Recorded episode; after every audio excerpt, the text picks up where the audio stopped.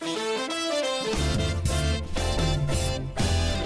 reloj ya ha marcado las 12, ya comienza 12 y 2. Sergio Carlos, Karina, Larrauri llegan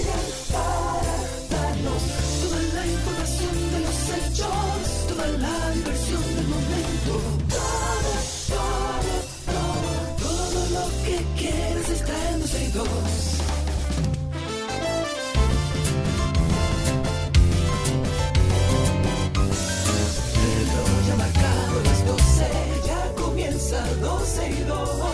Sergio y Karina Larrauri llegan para darnos toda la información de los hechos, toda la diversión del momento.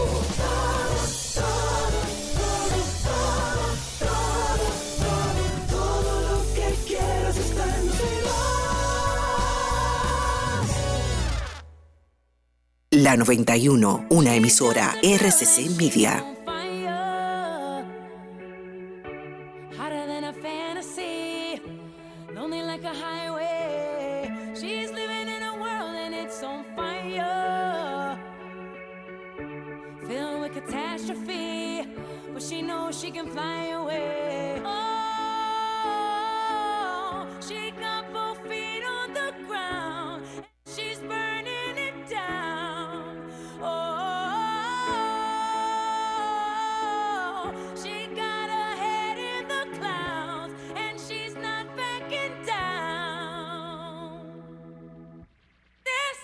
Canta, canta, Karina, canta. This girl is on fire. Fire. Eh, imagínate, fire. na- nadie puede subir ahí arriba, ¿no? Mm, mm. Eso, eso tiene que ser una voz experta No, para subir Whitney ahí Houston, arriba. la sacamos, la revivimos. Eh. Señores, bienvenidos, gracias por la sintonía. Aquí estamos en Onda de Música, aunque es martes, pero estamos en Onda de Música, a tomar las cosas con calma, llevar una semana laboral más tranquilo, más relajado. ¿Qué te Sí, pasa? sí, sí. Esto para abajo. Ah, ok, ya, Exacto. Entonces, hoy es martes, octubre 4 del año 2022. Aquí estamos como todos los días, gracias a los que ya están con nosotros a través de YouTube. Ahí, ahí, está Francisco Pichardo, que no te había visto aquí, eh, Francisco, o sea que bienvenido. Está Odesor, está Omar, Emil, Mailén, está Yael también, Montserrat, un beso para ti, gracias por estar con nosotros. Aris, Joan Brea, está Celso Guerrero, gracias a todos por eh, unirse a la familia de YouTube de, de 12 y 12. Y a la gente que está, por supuesto, en Twitter Spaces también. A través de Twitter estamos en vivo. Por esa misma vía pueden participar con nosotros y a través de nuestra página 12y2.com. Señores, señoras, le llegó la hora mantequilla. Ajá, ¿y cómo que le llegó? Señores, se van a tirar a Sabana Grande de Boyá completo arriba. Cuidado con eso. Ajá. Ese, eh, ey, mira, Mantequilla es un ídolo allá. Ah, bueno, un ídolo Bueno, hasta bueno. que hasta que todo lo que le dieron su dinero entiendan que ese dinero no va a regresar. Bueno. O él no pretendía regresarlo. Entonces, Pero ¿por qué le llegó la hora Mantequilla? Cuéntame. Le llegó la hora mantequilla, al que hasta vimos en un video impartiendo una charla en una escuela, porque es que es todo un iluminado. Señores. El superintendente de bancos, Alejandro eh, Fernández W, emitió una serie de mensajes a través de las redes sociales y se refiere eh, nueva vez a Wilkin García, conocido como Mantequilla, quien, bueno, montó un negocio piramidal de- del que todos ya No, él dice que no es piramidal, Ah, Karina no, no es un Larrauri. Él dice- Ponzi. Pero él dice que no es un esquema Ponzi ni piramidal. Ah, ok, ok. Bueno, entonces lo que él se inventó en Sabana, Sabana Grande de Boyá, en Monte Plata, que ha dado mucho de qué hablar en las últimas semanas y el que no se ha enterado, pues busca información que hay de sobra. Fernando W dijo Fernández que... W. Fernández, ¿qué me pasa con su apellido? Dijo que alias Mantequilla, al manejar una alta cantidad de efectivo, va a ser objeto de investigación por parte de las autoridades del Ministerio Público, ya sea por lavado de activos o por el lado impositivo, que es lo que en todo momento hemos pensado, de qué forma pueden eh, controlar eso. Bueno, a través del lado impositivo, a través del Claro. lavado de activos, porque al final Lado- ese lado- señor no le robó a nadie, ese señor la gente le daba el dinero porque Sí. quería dárselo. Que es bueno que sepan que el lado impositivo eso quiere decir de pago de impuestos. De pago o de sea, impuestos, toda, claro. toda entidad bancaria, toda entidad económica tiene que estar regida por las leyes dominicanas Claro. que rigen y determinan las eh, transacciones, cómo se hacen, y hay pagos de impuestos de todo esto. Pues Claro. Alejandro W. eh, Alejandro W. señaló que es poco probable que Mantequilla cumpla con los compromisos adquiridos con personas que han invertido miles de pesos en su negocio piramidal y dice, me apena que alguien cuyo talento eh, eh, comunicando y empatizando con la gente es innegable alcanzara reconocimiento mediático de esta magnitud en tan poco tiempo por estructurar un vulgar esquema Ponzi más. Eso dijo Fernández W en su cuenta de Twitter. El superintendente de bancos recomendó a Mantequilla acudir a la Procuraduría especializada en delitos financieros para definir su situación e incluso se puso a disposición de acompañar a las autoridades para detallar la magnitud del negocio piramidal. Me encantaría ver ese video. Qué barbaridad, señores. No le den su dinero a nadie. Nadie. A nadie que le diga, dame mil pesos, que yo te voy a dar mil quinientos la semana que viene. Mm, mm, no se lo des. Y señores, las cosas que pasan en este país no están escritas. Una mujer denunció que fue golpeada, que fue asaltada cuando se dirigía a las 3 de la mañana a comprar sustancias ilegales a un punto de droga. ¿Tú entendiste? O sea, ella salió a las 3 de la mañana de su casa Ajá. A un punto de droga a comprar sustancias ilícitas Ajá. y en el camino fue golpeada y asaltada a las 3 de la mañana en Cristo Rey, en San Francisco de Macorís. Pero ella denunció y está muy bien, pero ella en su denuncia ella dice, yo salí a las 3 de la mañana a un punto de droga a buscarme lo mío ahí, a buscar una sustancia y en el camino me asaltaron.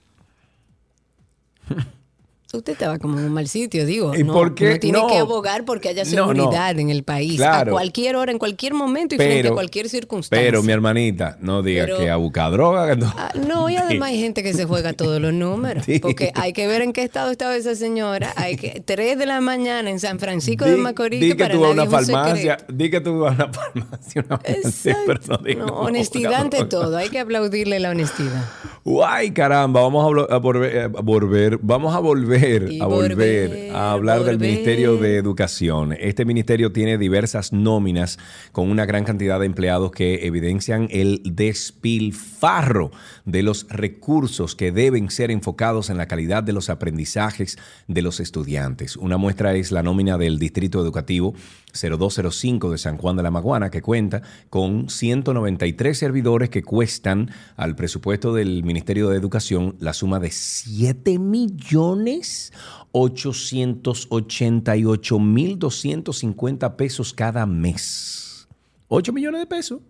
8 millones.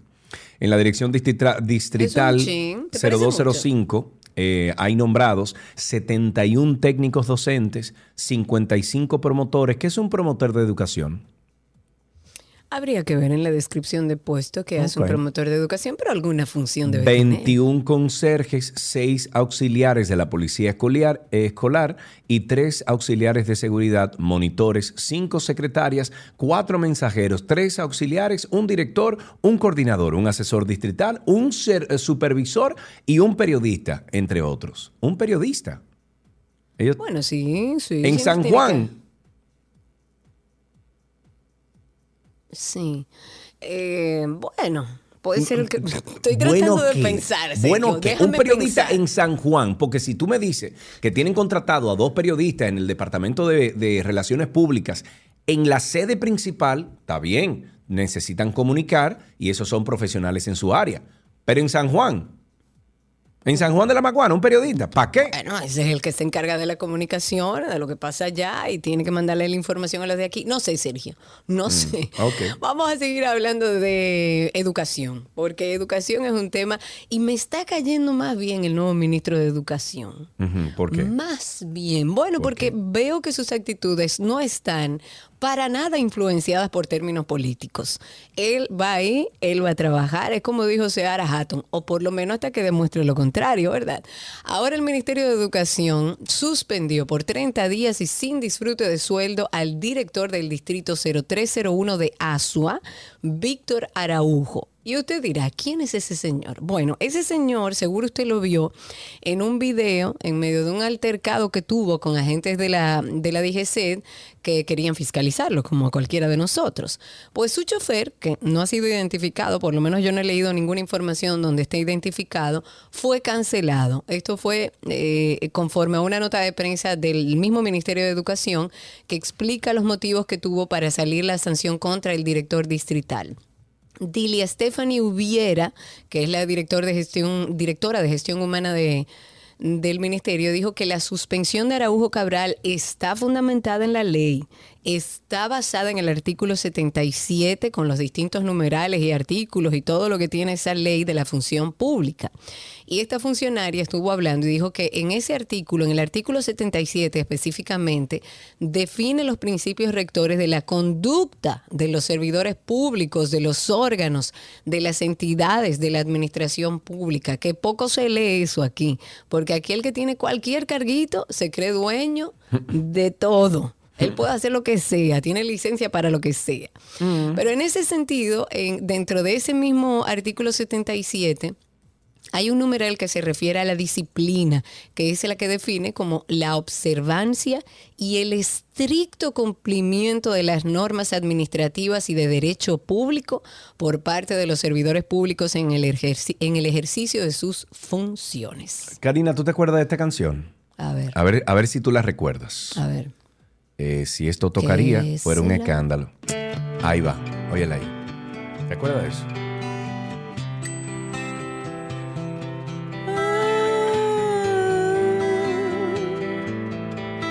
Y dice. Lost in love and I don't know why. La la la la la la la la la. You're under my feet. La na na na. ¿Tú te acuerdas de esa canción, verdad? Pero claro. Yo la ¿cómo no voy a puse porque. Nada, habló mi obsesión. Entonces, me pongo en amor de una vez. ¡Ay! El miembro de la dirección política del partido Fuerza del Pueblo, Rafael Paz. I know you can't fool me. I've been loving you too long. Atribuyó. Ay, Dios mío. Atribuyó Rafael Paz la independencia con que actúa el Ministerio Público a las labores ejecutadas por el expresidente, escúchame de nuevo, Leonel Fernández, durante sus gobiernos. Resaltó que en su gobierno Fernández impulsó los estatutos del Ministerio Público que permiten, junto con la Constitución de la República, un Ministerio Público independiente. Y dice, si Jenny Camacho y todo ese equipo de fiscales a nivel nacional hoy pueden actuar con la libertad que actúan, es por el andamiaje institucional que se creó durante los gobiernos del presidente Leonel Fernández. Eso expresó. Además de esto, Rafi Piz aseguró que sin el expresidente Fernández no habría existido una Suprema Corte de Justicia independiente. Claro, una Suprema Corte de Justicia donde hoy en día ocupa la posición más importante un diligente, o sea, un dirigente del PLD, que fue puesto cuando Leonel Fernández estaba ahí en el, en el PLD, hoy en día. Eso, es, eso es independencia. Gracias, Rafi Pix. Bueno, segura, asegura Tú que... estás obsesionado con Rafa. Sí, sí, por supuesto que sí. estás obsesionado. Durante los gobiernos del presidente Leonel Fernández, eh, además aseguró Rafi Piz que sin el expresidente Fernández no habría existido una Suprema Corte de Justicia independiente en el año 1997, cuando por primera vez convocó al Consejo Nacional de la Magistratura. Subrayó que así se mantuvo hasta el año 2006, siendo la institución más respetada y creíble de la República Dominicana, según la encuestadora internacional Latino Barómetro. Ay, Rafi Piz. You know you can't fool me. Start to carry on. Ok, ok, ok, ok, ok, ok, ok, ok. ok. Ya, Ya, ya, basta de Rafi. Ay, señores, vamos a tomar un avión, vámonos para Estados Unidos, porque a veces uno piensa que las cosas que pasan aquí solo pasan aquí. Y ¿Qué que en grandes potencias como Estados Unidos, como que no pasa nada, que eso es súper organizado. Ay, Trump. El expresidente de Estados Unidos, Donald Trump, ha demandado ahora, ahora a la cadena CNN, la acusa de difamarlo por temor a que el republicano se presente de nuevo a la presidencia en el 2024 y lo grande que puede ganar. Pero Trump está exigiendo 475 millones de dólares en daños y perjuicios. CNN, como ustedes saben, es una de las cadenas de televisión en Estados Unidos y dice él que trató de utilizar su enorme influencia como fuente confiable de información para difamar al denunciante ante sus televidentes y lectores y dice él que el propósito es derrotarlo po- políticamente. Esto según una denuncia que tiene más o menos como 30 páginas que fue presentada allá en Florida. Durante todo su mandato, el, este expresidente republicano tuvo eh, una muy mala relación con, sobre todo con grandes medios estadounidenses como CNN, también tuvo sus problemas en algún momento con The New York Times, eh, a los que bautizó en su momento como creadores de fake news. No, yo no sé si tú recuerdas, él Claro. tenía un problema abierto, sobre todo con estos dos medios, con No, CNN no, no. y The New York Times. Quien le llevaba la contraria a Trump era fake news. Ya, Exacto. punto. No había. Exactamente. Podía ser un medio independiente, podría ser un medio pequeño, grande, No eh, izquierdista, derechista. Si decía algo en contra de Trump, era fake news. Eh, Exactamente. Y Trump los atacaba generalmente a través de Twitter, porque esa era como su arma, en la que posteriormente, como ustedes saben, fue vetado. Que yo te pregunto, él no iba a sacar de que una red social de él propia. él no la sacó, él la sacó, ¿y se llama? Truth. No, que eso nunca despegó, se llama Para Truth. ningún lado, imagínense. Sí. Sí, sí. Eh, Truth o algo así es que se llama. Eh, pero sí, eso, eso está funcionando y ese muchacho Bueno, ni, estará ni, en su grupo. ni postea nada ahí incluso. O sea, él ha posteado tres o cuatro veces. Eso cuando fue en Twitter era varias veces al día. Claro. Mm, ok, bueno, recordando que After Dark está vigente, está disponible.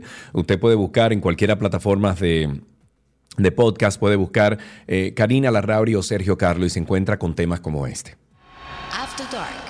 Violencia intrafamiliar. Cuando hablamos de violencia intrafamiliar, estamos hablando de una relación de pareja donde hay una necesidad de uno de los miembros de someter al otro, de dominar al otro y de control y de poder. Es un tema bastante alarmante Sí, señor. en sociedades como la dominicana, en donde hablamos del término feminicidio como otra pandemia de Latinoamérica. Tú preguntas por ahí qué es un feminicidio y un niño de 7 años a lo mejor te puede contestar porque es una palabra que utilizamos mucho, es algo que pasa muy frecuente en nuestro país. Una relación donde no es democrática, no está consensuada, no hay una negociación y consulta, no hay una capacidad de negociación, porque los puntos de vista se imponen aquí. Cualquier persona puede estar expuesta, esa es la realidad, de forma permanente a diferentes tipos de violencia intrafamiliar. Es un tema bastante delicado al que debemos prestar atención y buscar ayuda lo más pronto posible. Karina y Sergio. After Dark. Karina y Sergio After Dark, como dije, en todas las plataformas de podcast nos buscan como Karina Larrauri o Sergio Carlo en el buscador e inmediatamente sale de primero Karina Larrauri, eh, perdón, sale Karina y Sergio After Dark y también sale arroba 262. Por favor, suscríbanse a ambos podcasts, están disponibles 24/7. Si usted se perdió el programa de hoy, por ejemplo, en el podcast de 262 ya estará disponible a partir de las 3 de la tarde. Así lo puede hacer, bueno, creo que ya tenemos un año y piquito, dos años eh, publicando sin falta ahí, o sea que pueden buscar los programas ahí. Y luego entonces Karina y Sergio After Dark, por igual, hay más de 55 episodios buenísimos que todo tratan de bienestar, de, de cosas que, que le aportan a su vida, a su familia, a sus parejas. Busquen el tema que más le guste, son conversaciones cortas de menos de 20 minutos, la mayoría, hay algunas que pasan a 25, pero la mayoría son temas de 20 minutos donde se trata de cabo a rabo el, el- el tema específico que se está tratando en ese episodio. Karina y Sergio After Dark. Así empezamos 12 y 2, ya regresamos. Todo lo que quieres está en 12 y 2. Nuestro cafecito de las 12 llega a ustedes gracias a nuestros amigos de Café Santo Domingo, lo mejor de lo nuestro.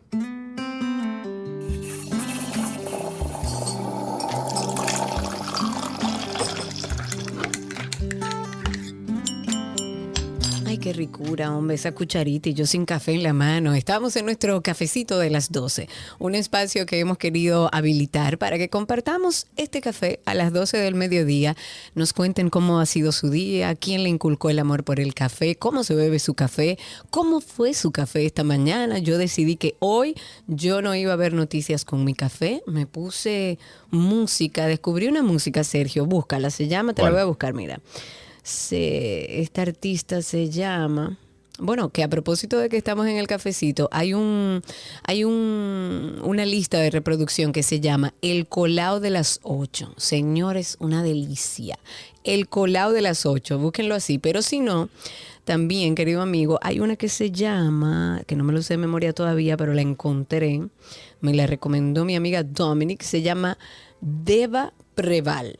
Ok. Preval, Preval. con B chica, exacto. Para que mientras beben su café también hagan diferentes cosas.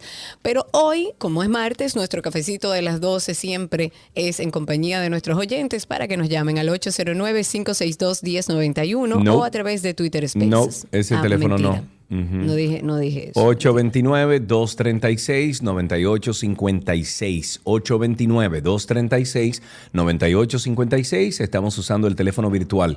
Eh, Alvin, a través de YouTube, dice, yo me levanto diario a las 3 de la mañana. El café es mi gasolina personal. Sin él ya hubiese chocado mi carro hace años. Parece que lo despierta. Sí, parece. Sí. Y para todos, evidentemente. Yo tenía a varias personas aquí a través. Oh, reconectar el Dice espacio. Parmenio, Parmenio Mercado, dice, hola Sergio, hola Karina, aquí en Santiago, esperando la hora del moro, viva el café después de la comida. Él se lo Uy, toma qué después de la comida. Dios mío. Sí. Tengo aquí a Steven Alexis a través de Spaces. Eh, Steven, no, tiene- no te veo la mano levantada, pero asumo que quieres hablar ahora en el cafecito. Puedes quitar el mute de tu micrófono y así te escuchamos al aire. ¿Cómo estás, Steven? Bien, ¿y ustedes cómo están? Todo en orden por aquí. ¿Tú eres cafetero? Sí, ¿Cómo es que culpa tú de mi abuela. Culpa de tu abuela. Dale gracias a tu abuela. Ese pan con café me lo metió ahí en la boca. Dije, toma, Todo el mundo. cómete. Todo el mundo probó ese pancito mojado en café. ¿Y, y cómo tú te lo bebes el café, Steven? El café yo tengo de distintas formas. Me lo bebo con cremola, con leche y a veces le echo canela. Ay, qué ricura. Gracias, Steven, por compartirlo y por participar de nuestro cafecito de las 12. A ver si tienes a alguien por ahí, si no tengo a alguien aquí en Twitter Spaces. No, no tenemos a nadie aquí, ¿no? Ok, vamos contigo, Lucas. Entonces, cuéntanos cómo fue tu café esta mañana, Lucas. ¿Cómo te lo bebiste? Buenos días, Sergio, Karina. ¿Me escuchan? Perfectamente. Eh, no, mi cafecito fue pa- eh, eh, diferente hoy porque un amigo que tiene aquí una lancha me vino como a las 5 de la mañana y, y Arturo, mi perrito, casi le dio un ataque cardíaco. ¿Cómo así? Entonces, no- entonces nos fuimos a, a pecar a esa hora con un cafecito de vainilla como hasta las 11, como hasta las 11 de la mañana. No Pero tú no agarramos eres nada, bueno, Lucas. No agarramos nada, pero el paseo fue muy bueno. Oh, pero claro, tú no eres bueno. Yo, óyeme, que a las 5 de la mañana lo pasaron a buscar y le llevaron a pescar. ¡Uy, qué mala vida, Lucas! Pero qué buen café en medio del mar, Dios mío. 809-562-1091. Una última participación para darle chance a los que están en el teléfono. 809-562-1091. ¿Cómo No, es? ¿Qué que señores. está diciendo, Karina? acostumbré, fueron dos semanas. 829-236-9856.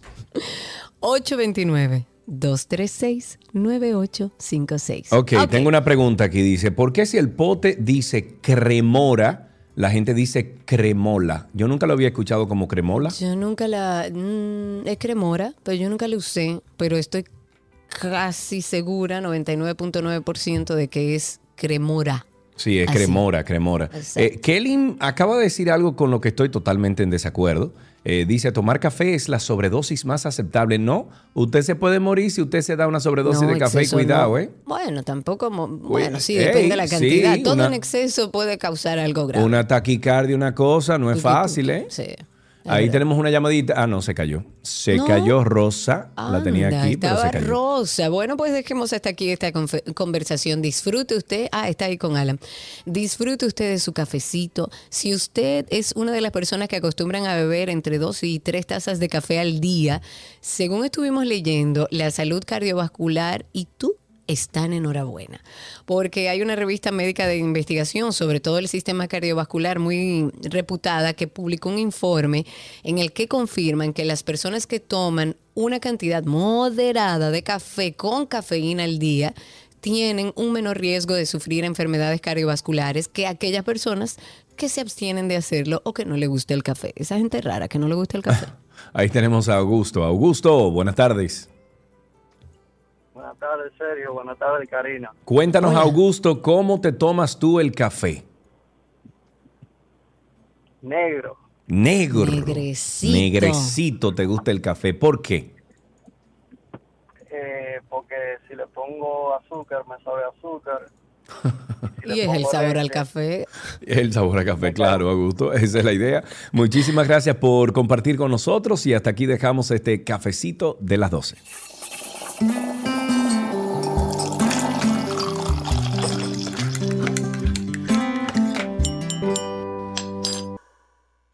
Deportes les llega a ustedes siempre gracias a nuestros amigos de Vita Salud, la tienda de las vitaminas y la nutrición deportiva, y gracias a Gatorade, la fórmula original.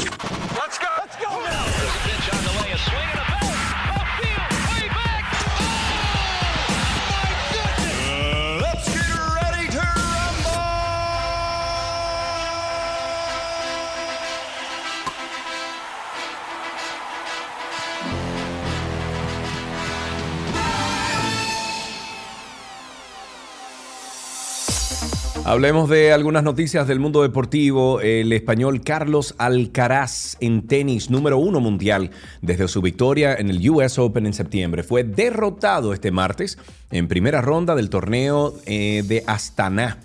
Astana por el belga David Goffin 7-5-6-3. Repescado tras la baja del danés Holger Rune, el 66, bueno, el número 66, jugador mundial, infligió al español de 19 años su primera derrota sin ganar un set desde noviembre del 2021.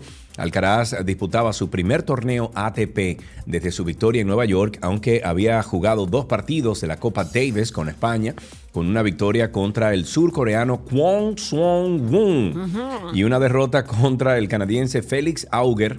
eh, 13, número 13 mundial. Otro español, Alejandro Davidovich, también fue eh, eliminado este martes en la primera vuelta al ser, ser derrotado por el ruso Pavel Kotov en dos sets, eh, 6-4, 6-4 los dos. En otra noticia de tenis, la Copa Mangulina 2022 J4 va a ser celebrada en el Centro Nacional de Tenis del Parque del Este. Esto va a ser del día 3 al 8 de octubre el cuadro principal y la clasificación se juega desde el 1 al 2 de octubre. En una noticia de grandes ligas, Tony La Russa renunció como manager de los Chicago White Sox debido a un problema cardíaco, poniendo fin a una decepcionante etapa de dos años en el mismo equipo donde el miembro del Salón de la Fama inició su carrera como piloto en las grandes ligas.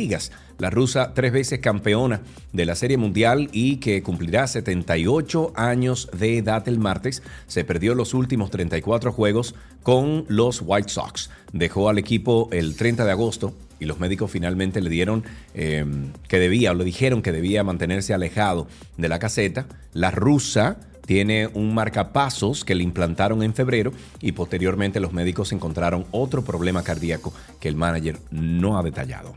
¿Y por En otra dicen la noticia, rusa? La rusa. Ah, bueno, Tony La Rusa es el apellido, La Rusa. Claro. Ujú. En, una, en la NBA, el centro de Minnesota, Car- eh, Carl Anthony Towns estuvo tan enfermo la semana pasada con una infección de garganta que permaneció hospitalizado en cama durante días. Esta infección también provocó que Towns, de 26 años, tuviera problemas para respirar. Y ayer les dijo a los medios que solo había recibido autorización para caminar dos días antes, cuando asistió a un evento del equipo el sábado. Pero también reveló que ha bajado unas 231 libras. Mi madre. Sin embargo, esta estrella notó que se siente bien estar de vuelta en la cancha y está claro que Towns está listo para jugar de nuevo. Ok, en una noticia de voleibol, las reinas del Caribe sufrieron una dolorosa derrota en cinco sets ante Tailandia en el cierre de la primera fase del Mundial de Voleibol que se juega en Países Bajos y Polonia. Con la derrota del, conjunto dominicano terminó en la tercera posición de su grupo, detrás de sus similares de Turquía y Tailandia, y enfrentan hoy a la una de la tarde en su primer partido de la segunda fase a Estados Unidos, el equipo primer clasificado en el mundo en el ranking de la Federación Internacional de Voleibol. Las mejores de las suertes para nuestra reina del Caribe. Sí, señor. En una nota olímpica, ya para finalizar, el atleta élite de la República Dominicana, Recio Antonio Álvarez, mejor conocido como Renzo Ronin, hizo historia al, culmina- al culminar su sexto gran maratón mundial en Londres con un tiempo de 2 horas 28.34. Su tercera mejor marca y así completar el famoso Six World Marathon Majors.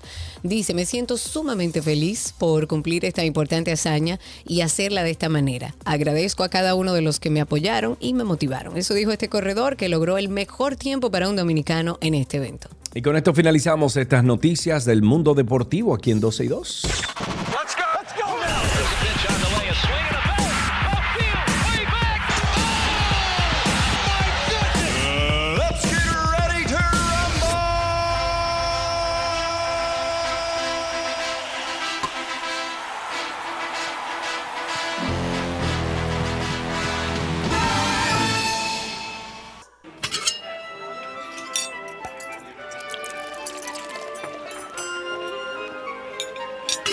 Ula la me Ula la wish me mange wish a comida de Paz, Paz que se boni, si.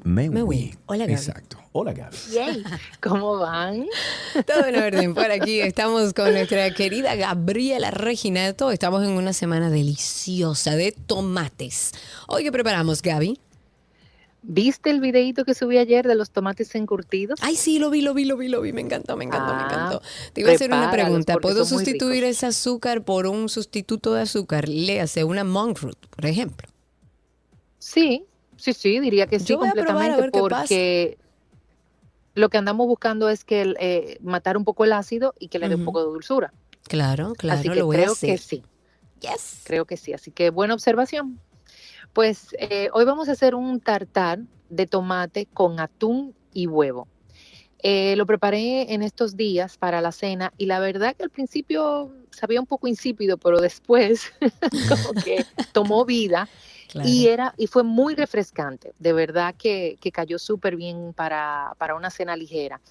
Y puede ser inclusive, yo porque lo moldeé, pero puede ser servido como si fuera una ensalada, porque tiene el aspecto de y la textura, por decir así, como de una ensalada rusa y queda muy rico. Yo le, le, le puse una base de aguacate, ya van a ver cuando le suba la receta, eh, pero como te decía, mira, con, ah, inclusive con ah, casabitos o, o como una guarnición para ya si quiere algo más fuertecito, pues va súper bien, pero es sumamente refrescante. Vamos a utilizar en este caso los tomates de ensalada, que fue lo- los que yo usé, pero igualmente puedes usar tomate de los tipo bugalú. Lo que sí tenemos que quitarle la piel para que tenga una mordida mucho más sutil. La piel, como recordarán, lo vamos a quitar haciendo una crucecita en el fondo del tomate, agua hirviendo, lo pasamos 15 segundos y luego, eh, o sea, el tomate entero y luego entonces agua con hielo. Y aquí lo vamos a pelar. Luego vamos a cortarlo en cubo y como ustedes saben, el tomate drena mucha agua, mucha, Sí, mucha agua. mucha. Por lo tanto, eh, ¿eh? Que mucha agua, Adrena. Sí, mucha agua, Adriana. Entonces, para que esto te ayude, ya después que el tomate lo tengamos cortado y sin cáscara, le vamos a agregar un poco de sal, lo vamos a mover y lo vamos a dejar en un colador para que vaya destilando. Ok. Inclusive lo puedes dejar dentro de nevera para que el tomate esté frío. Ok.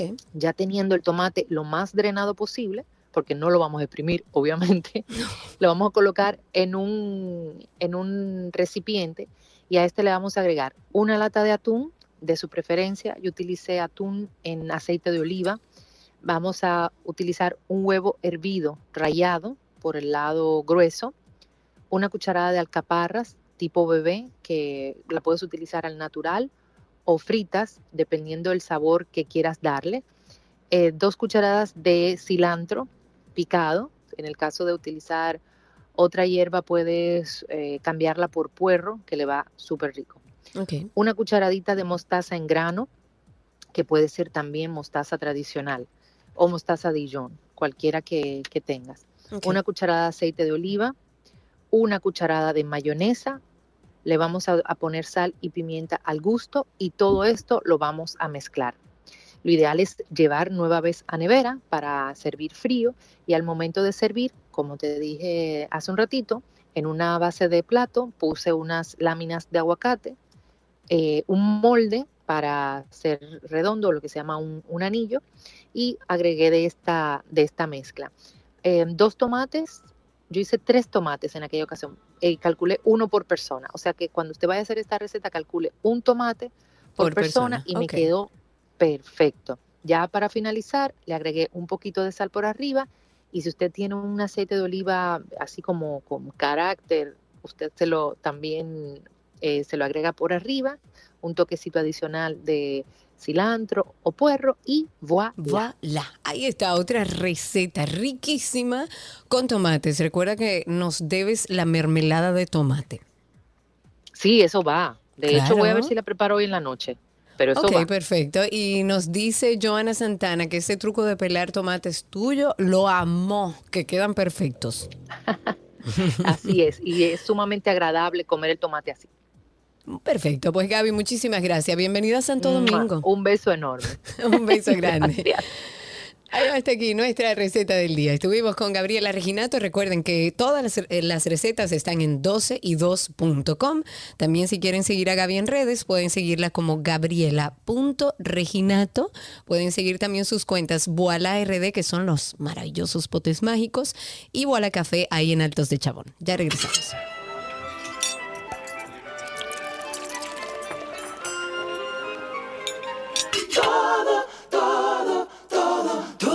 Lo que quieres está en 12 y 2.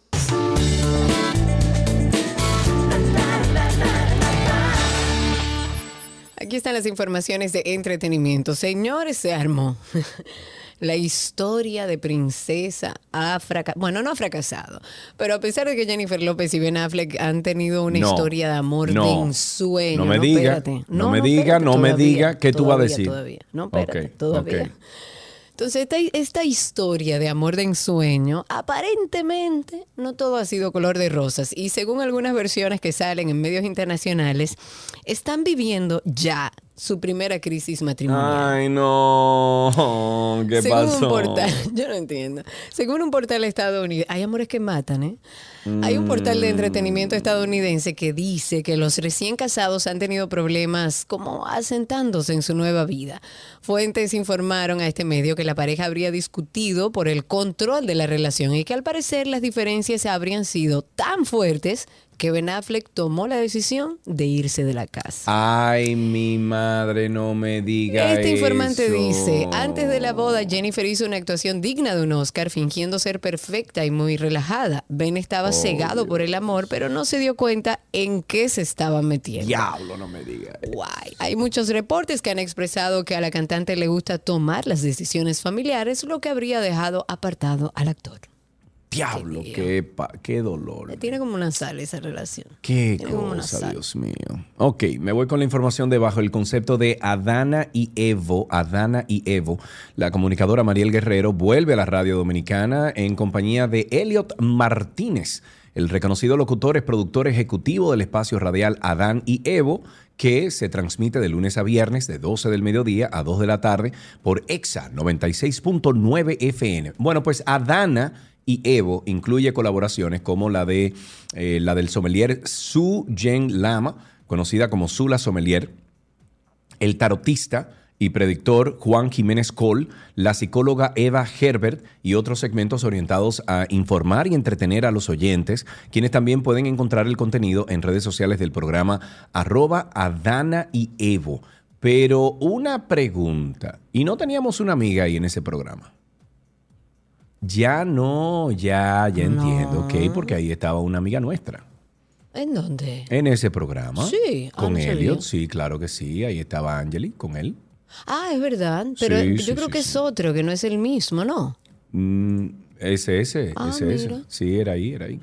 ¿Qué habrá pasado? No bueno, sé. finalmente han sido anunciados los nominados para la tercera edición de los premios Indie Dominicano y se destaca la diversidad musical. Los artistas más nominados son Juan Luis Guerra, Manerra, que me encanta, con ocho nominaciones cada uno. Es bueno resaltar que en la primera edición de los premios eh, Manerra fue el más nominado. Está Richie Oriach, Manny Cruz, que, les que mm, le siguen con siete nominaciones cada uno. Y estos premios Indie Dominicano es una premiación completamente musical en la que solo se juzga la calidad y no así la popularidad de los artistas. El nombre de indie viene porque no está conformada como por ningún gremio. Pero es bueno que los premios tengan esa eh, transparencia en torno a qué premian, qué están premiando. Bueno, en el caso de premios indie, premian la calidad. Ok, me voy con Megan Kelly. Megan Kelly que calificó a la familia Kardashian como una fuerza del mal porque las estrellas mediáticas han hecho alarde de una vanidad inigualable que ha alimentado un enfoque social en uno mismo y un ego en la búsqueda de clics y me gusta. No lo hicieron solos, dijo Kelly en el podcast, pero más que cualquier otro, han tenido un efecto terrible en ese carril y las culpo, dijo la periodista. Las entrevisté y les dije, ¿son una fuerza para el bien o son una fuerza para el mal? Y me dijeron su respuesta, recordó Kelly, honestamente creo que hemos superado nuestro programa, hemos mostrado cosas mucho más positivas. Eso respondió Kim Kardashian. Kelly dijo que cuando más pasan los años, más piensa que es malvado el show y que no cree en esto, que esto sea saludable. Agregó que es una repugnante vanidad que se extiende como un reguero de pólvora en nuestra sociedad. Déjame decirte que yo conozco jovencitas que han cambiado, jovencitas hermosas, Karina, hermosas, que lo que tienen son 18, 19, 20, 21 años y se han hecho hasta esa operación de, de labios, de que para aumentarse el labio se pintan el labio por fuera, pa- Sí. como Kim y como la otra. Sí, o Dime. sea, la realidad es que yo lo he comentado aquí, traté de verlo una vez, ese programa, como para entender su popularidad y yo, no todo tiene que aportar, ojo, hay cosas que son entretenimiento. Ahora, este tipo de entretenimiento genera situaciones que no necesariamente van de acorde con lo que está establecido como normas sociales. Pero en general yo no creo que aporte nada, más bien desfavorecen muchísimos aspectos, eh, normalizando cosas que no son normales. Sí, que no son normales, ¿no? Claro que no. La entrada del productor, tu amigo René Brea, a grupo de medios Telemicro, ha comenzado a dar frutos. Ey. O a mover la mata mejor. Oh. Esto según la- las declaraciones ofrecidas por el periodista Richard Hernández y dice. Este, bueno, este comunicador dice que, que las presentadoras y presentadores Carolyn Aquino, Michael Miguel Holguín y Nayoni Reyes serían los primeros afectados con los cambios que va a realizar René Brea dentro de Extremo Extremo, donde lo que se dice es que él planea eliminar alguna de las horas de transmisión y reducir los talentos para reubicarlos en otros proyectos, porque el objetivo es dosificar la exposición de los profesionales que trabajan en este canal. Michael Miguel, Nayoni Reyes y Carolyn Aquino ya no seguirán formando parte de Extremo Extremo. De Extremo Extremo, en vez de ser de 12 a 4 de la tarde, como era originalmente, pasaría a ser de 2 a 4 de la tarde. Tanto Reyes como Aquino estarían comenzando un nuevo espacio que eh, se encuentran eh, formando desde hace un tiempo y que serían los fines de semana. Mientras que Holguín continuaría su trayectoria de locutor en una revista informativa, por lo que en De Extremo Extremo sería sustituido por José Hernández, quien se va a unir a Jessica Pereira, Jenny Blanco, Harry Ramírez y Alex Macías para conducir este vespertino. Una cenicienta rebelde y latina llegará al escenario de Broadway en marzo del 2023. Weber, eh, bueno, dice, dice de la mano del leg- legendario compositor británico Andrew Lloyd Webber.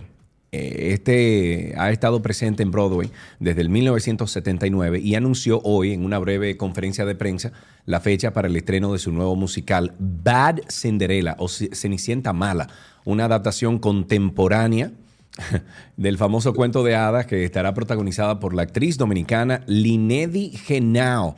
Las funciones de preestreno serán a partir del 17 de febrero en el Teatro Imperial, un día antes de que el emblemático musical El Fantasma de la Ópera de Weber baje el telón después de 35 años el espectáculo de más duración en la historia de Broadway.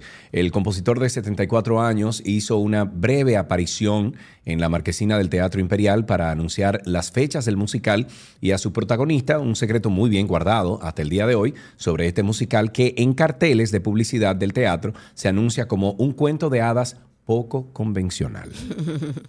Nos vamos con Rosalía, que sigue reventando los escenarios con su Motomami Tour, donde han pasado momentos bonitos, otros no tan agradables, como la escena en la que lanzaron un ramo de flores y la golpearon en la cara. O. Ok, el momento se ha vuelto viral en redes sociales. Si no lo vio, búsquelo. Y ocurrió en una de sus presentaciones cuando estaba ya terminando una de sus canciones. Y esta cantante española hizo su típica eh, pose y recibió un golpe en la cara con las flores. Fanáticos, bájenle algo. El rostro de la intérprete de Con Altura lo dijo todo. Aunque al final se lo tomó bien, haciendo que lanzaba una flecha de- de- desde la dirección de donde había llegado el ramo. Sin embargo, al finalizar el concierto, Rosalía fue a su cuenta de Twitter para hacer una petición a sus fanáticos y dice, por favor, no tiréis cosas al escenario y si sois tan motomamis, ¿cómo es? Y si son tan motomamis que las tiráis igualmente, pues tirarlas en el lado opuesto al que yo esté. Gracias. Eso escribió a sus casi 4 millones de seguidores en su red social. Amigos, tenemos un podcast, se llama Karina y Sergio After Dark. Ahí usted puede compartir con nosotros muchísimos temas interesantes. Por ejemplo, este es el más reciente. After Dark. Violencia intrafamiliar. Cuando hablamos de violencia intrafamiliar, estamos hablando de una relación de pareja donde hay una necesidad de uno de los miembros de someter al otro, de dominar al otro y de control y de poder. Es un tema bastante alarmante Sí, señor. en sociedades como la dominicana, en donde hablamos del término feminicidio como otra pandemia de Latinoamérica. Tú preguntas por ahí qué es un feminicidio y un niño de 7 años a lo mejor te puede contestar porque es una palabra que utilizamos mucho, es algo que pasa muy frecuente en nuestro país. Una relación donde no es democrática, no está consensuada, no hay una negociación y consulta, no hay una capacidad de negociación, porque los puntos de vista se imponen aquí. Cualquier persona puede estar expuesta, esa es la realidad, de forma permanente a diferentes tipos de violencia intrafamiliar. Es un tema bastante delicado al que debemos prestar atención y buscar ayuda lo más pronto posible. Karina y Sergio. After Dark. Karina y Sergio After Dark está en todas las plataformas de podcast, está disponible eh, 24/7. Lo único que tienen que hacer es entrar a la plataforma de podcast preferida y buscar ahí con el nombre de Karina Larrauri o Sergio Carlo. Carlo es sin S al final, es apellido, y ahí aparecen dos podcasts. Está el primero que es Karina y Sergio After Dark, le da a suscribirse y también arroba 12 y 2 y también se suscribe porque ahí compartimos el programa diario que usted oye en vivo a las 12 del mediodía y hasta las 2.30 de la tarde, pues también está en forma de podcast para usted escucharlo a la hora que usted quiera. También estamos en YouTube como arroba 12 y 2, nos pueden buscar y yo creo que no nos perderíamos entonces en ningún sitio si usted pone en el buscador de Google eh, Karina Larrauri Podcast o Sergio Carlo Podcast. Hasta aquí, entretenimiento en 12 y 2.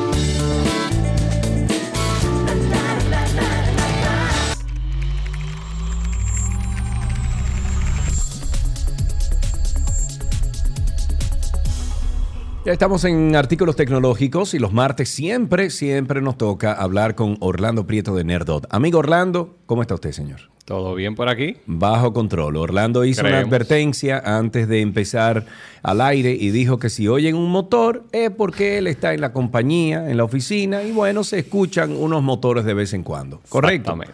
Para que no me Correcto. con Orlando vamos a hablar sobre tecnología. Ustedes pueden comenzar a llamar al 829-236-9856 para que ustedes puedan hacer preguntas en vivo eh, de tecnología, cualquiera que sea. Orlando, si no sabe la respuesta, la busca y se la dice después. Orlando, ¿con qué empezamos en el día de hoy? Bueno, la semana pasada hubo un lanzamiento interesante de Amazon, que Amazon poco a poco se ha ido convirtiendo en una compañía de productos físicos además. Y creo que cabe mencionar algunos de los productos porque fuera de las actualizaciones de los productos nuevos, lanzaron un par de productos que me parecieron eh, interesantes. Hay que ver cómo cabe en el mercado.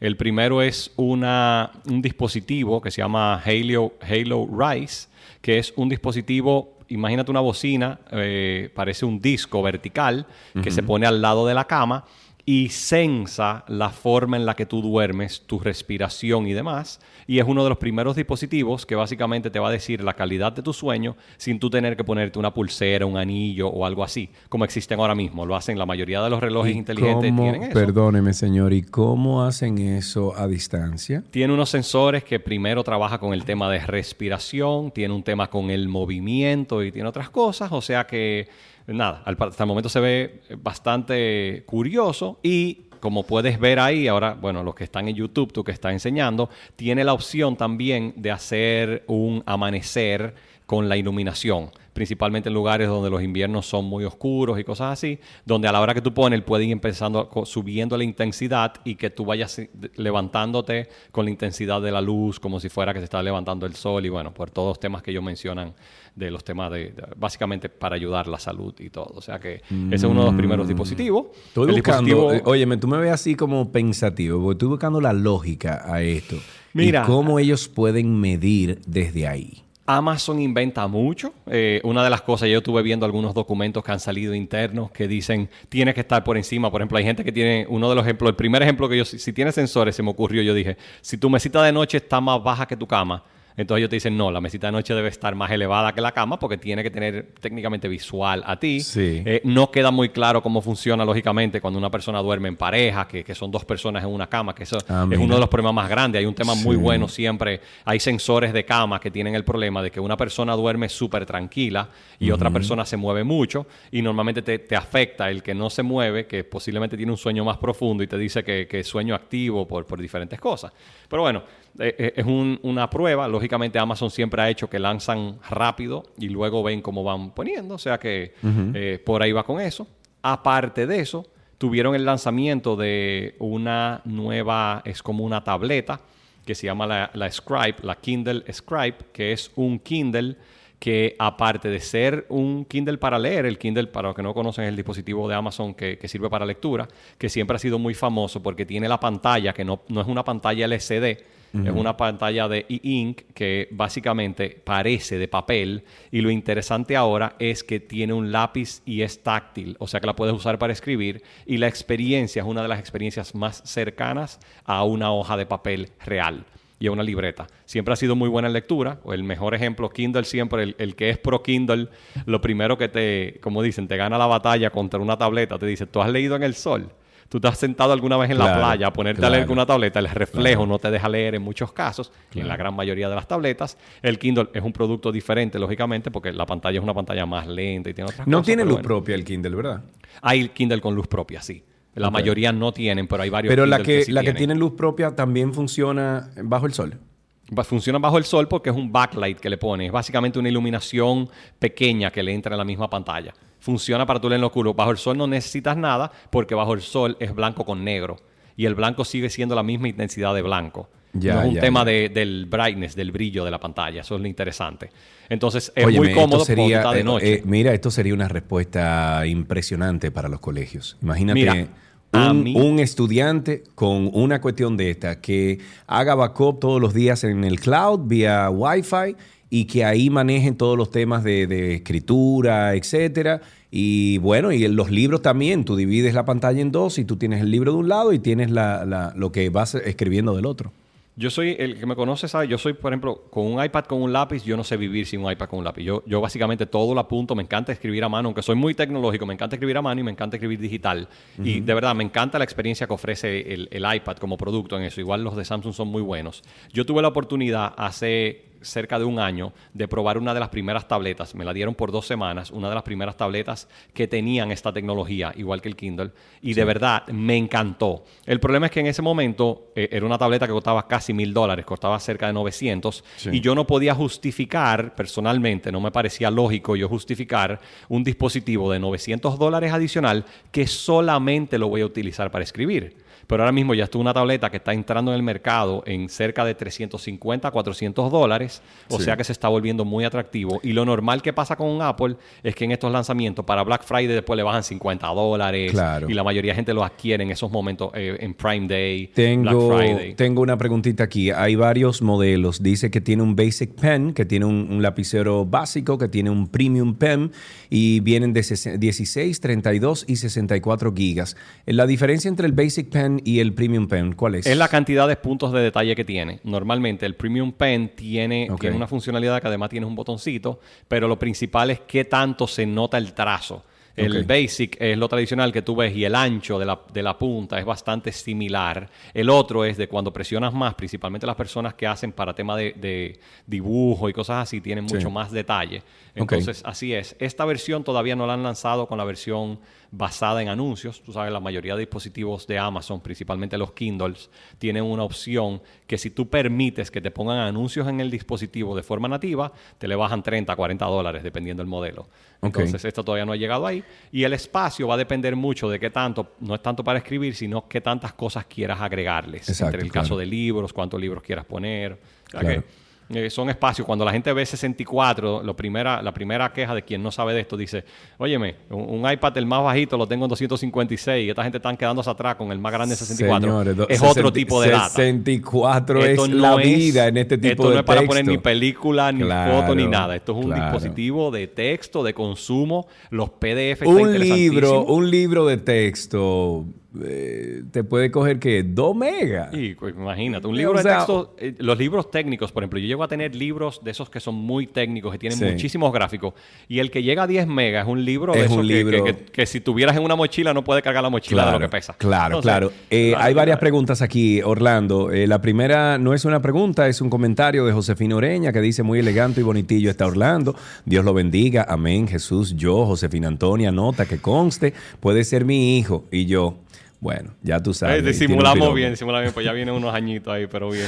Dice Orlando, tengo una MacBook eh, de las antiguas, blanca. ¿No se vende para un museo? Uy, es de verdad, yo creo que ya ni en los museos, porque llega, pero mira, la blanca, la blanca, a mí, eso fue uno de mis, de mis dispositivos Apple favor. Fue el dispositivo, mi primer dispositivo Apple, Sí. que, que Víctor me puso, me dijo un día, toma esa computadora, Pruébala. si no te gusta me la devuelve y a la semana estaba diciendo, ¿cuánto es que te tengo que pagar? O sea Exacto. que me, me- me encanta eh, y nada, al final no, no creo, es un dispositivo ya muy viejo. no Mariel Pérez del Toro dice, hola, ¿es cierto que los iPhone 13 pueden tener un eSIM aparte del Sí, físico? Todos a partir del XS. Todos los 11, 12, 13, todos tienen eSIM. El Eh, mío hay tiene, un el 13 tema- mío tiene Sí, el 13 tiene, el 13, el 14, el 12, el Oh. 11. Yo tengo no un 11 sabía. y lo tenía con eSIM desde hace tiempo. Con, con, con el, bueno, con el tema tú que sabes de Google Fi. De Google Eh, Fi, sí. Hay un tema importante ahora mismo con el aparte del físico. Todavía no está muy claro aquí con, con el, ya con la entrada del eSIM en una de las telefónicas y bueno, que poco a poco va a ir eh, calando. Hay un tema de que el 14 no está funcionando con dos telefónicas diferentes con el eSIM. Cuando cambias eSIM es o todo Ah. eSIM o todo SIM físico. Es algo que el software acepta el cambio, pero aquí no lo está aceptando, por si acaso, para que no se vayan a notar. Tema de el, te- el, el Apple Watch con eSIM. Es un éxito. No, pero digo, pero lo están aquí en el país, lo están Entiendo utilizando. que si no tengo ninguna confirmación de que ya se ha hecho, porque salió el, el primero de octubre, fue el viernes. Ajá. No conozco a nadie que me haya dicho. Yo tuve el hecho cuando tuve, antes de cambiar a Garmin, tuve y lo logré poner con eSIM con el caso de Google Fi y funcionaba aquí con roaming perfectamente. Ok. no em, tengo nadie que me haya confirmado. Sería un éxito si alguien por red nos puede decir si, si ya lo lograron. Mira, Pablo dice, eh, sí, lo tengo con eSIM y físico. Tengo dos líneas en un solo equipo, dice Sería Pablo bueno si puedes confirmar, Pablo, si lo tienes con una línea dominicana, tanto el, el físico y si son de telefónicas diferentes. Eh, estuve haciendo una prueba el domingo y hubo problemas cuando eran de telefónicas diferentes. Que es un éxito. A mí me encanta. Yo tengo un doble SIM, un, un iPhone doble SIM hace mucho, que, que- que son los como lo venden en Asia. Y, y me encanta el- la opción de poder tener dos telefónicas, porque cuando una no tiene señal, principalmente cuando estás fuera Sí, de ciudad, sí, sí. eh, es un éxito y, y puede poner muchas otras cosas. Eh, Patricia Núñez dice, ¿cuál aparato telefónico me recomienda o se recomienda para una oficina que permita accesorios de Bluetooth? Hmm. Mira, si hablas de este aparato telefónico para oficina, entiendo que estás hablando de un teléfono de escritorio. Yo recomiendo la línea de Grandstream. Yo tengo un Grandstream aquí al lado mío. Tengo un Enséñalo, deja verlo. un 21. Tengo un teléfono. Ok. Ey, ey. el teléfono, muy bien. El, micrófono. Y eso Es Bluetooth y 2260, todo. Eso tiene, tienes opciones con Bluetooth, tienes opciones de, de headset. Asumo que el Bluetooth lo quieres por tener un auricular. Sí. Eh, el- en el caso tienes muchísimos teléfonos, Gran tiene muchos teléfonos que le puedes poner. Yo tengo uno en particular, no este, tengo uno que le pongo hasta los AirPods. Ah, Eh, no los me digas, inalámbricos. cool. Es súper cómodo porque puedes caminar por la oficina y está hablando Claro. y tienen muy buen... Lógicamente, no es que te puedes ir caminando la oficina Sí, entera, sí, sí, pero alrededor del escritorio te puedes parar, que si me paro a buscar una botita de agua o algo, Ok. y funcionan súper bien. Ok, Grand para- Stream, te los recomiendo. Grand Stream, perfecto. Y para finalizar, ¿qué tienes ahí?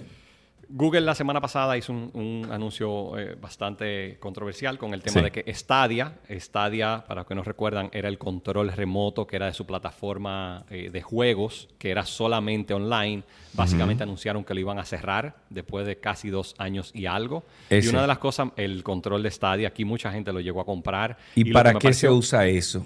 Esto es un control con todos los juegos online, que tú los juegas literalmente en la plataforma y el control es lo único que tú sincronizas. Y Stadia era a donde vamos, para mí vamos a llegar al tema de lo que es sin consola. Lo más interesante fue que cerraron y es una de las primeras consolas que aceptan que no funcionó para el mercado, que el mercado no estaba listo. Ellos aprendieron de eso lamentablemente en Google Glass, que alguna gente pagamos una cantidad de dinero Claro. interesante con eso. Y ellos le van a devolver, a todo el que lo compró en los últimos dos años, le van a devolver el costo de todos los equipos relacionados con Stadia. Wow. Me pareció una posición para una compañía. Google, lógicamente, se puede dar el lujo, pero me pareció una, una el aceptar un, digamos, un error o, o antes de tiempo llegar a mercado y decir esto de que le van a devolver el dinero a todo el que lo compró durante los dos años. O sea que Sí. hay que ver, hay que ver qué tal. Ok, una última pregunta ya para despedir. Eh, dice Alvin, tengo un iPhone XS Max. Quiero cambiar. ¿Qué me recomienda el experto como nuevo móvil, Android o iOS? Lo uso para streams principalmente. Mira, para el tema de streams, ahora mismo en el caso de iOS es muy fácil porque la opción que está ahora mismo es el 14. El 13 es muy similar si lo consigues a muy buen precio.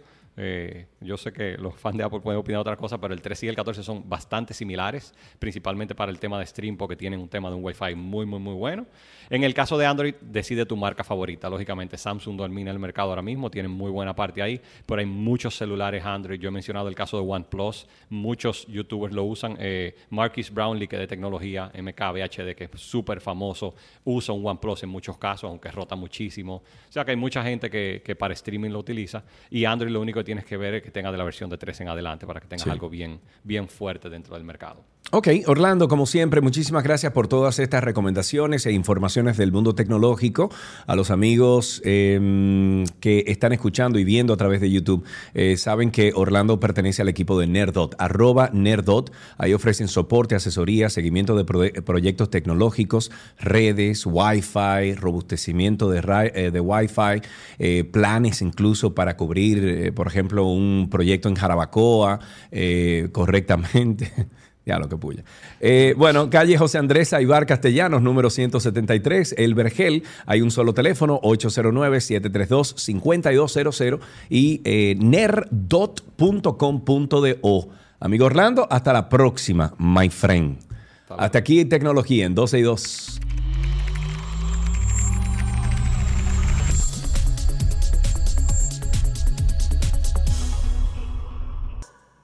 Tránsito y Circo llega a ustedes gracias a Marion Autos, tu inversión segura en manos expertas.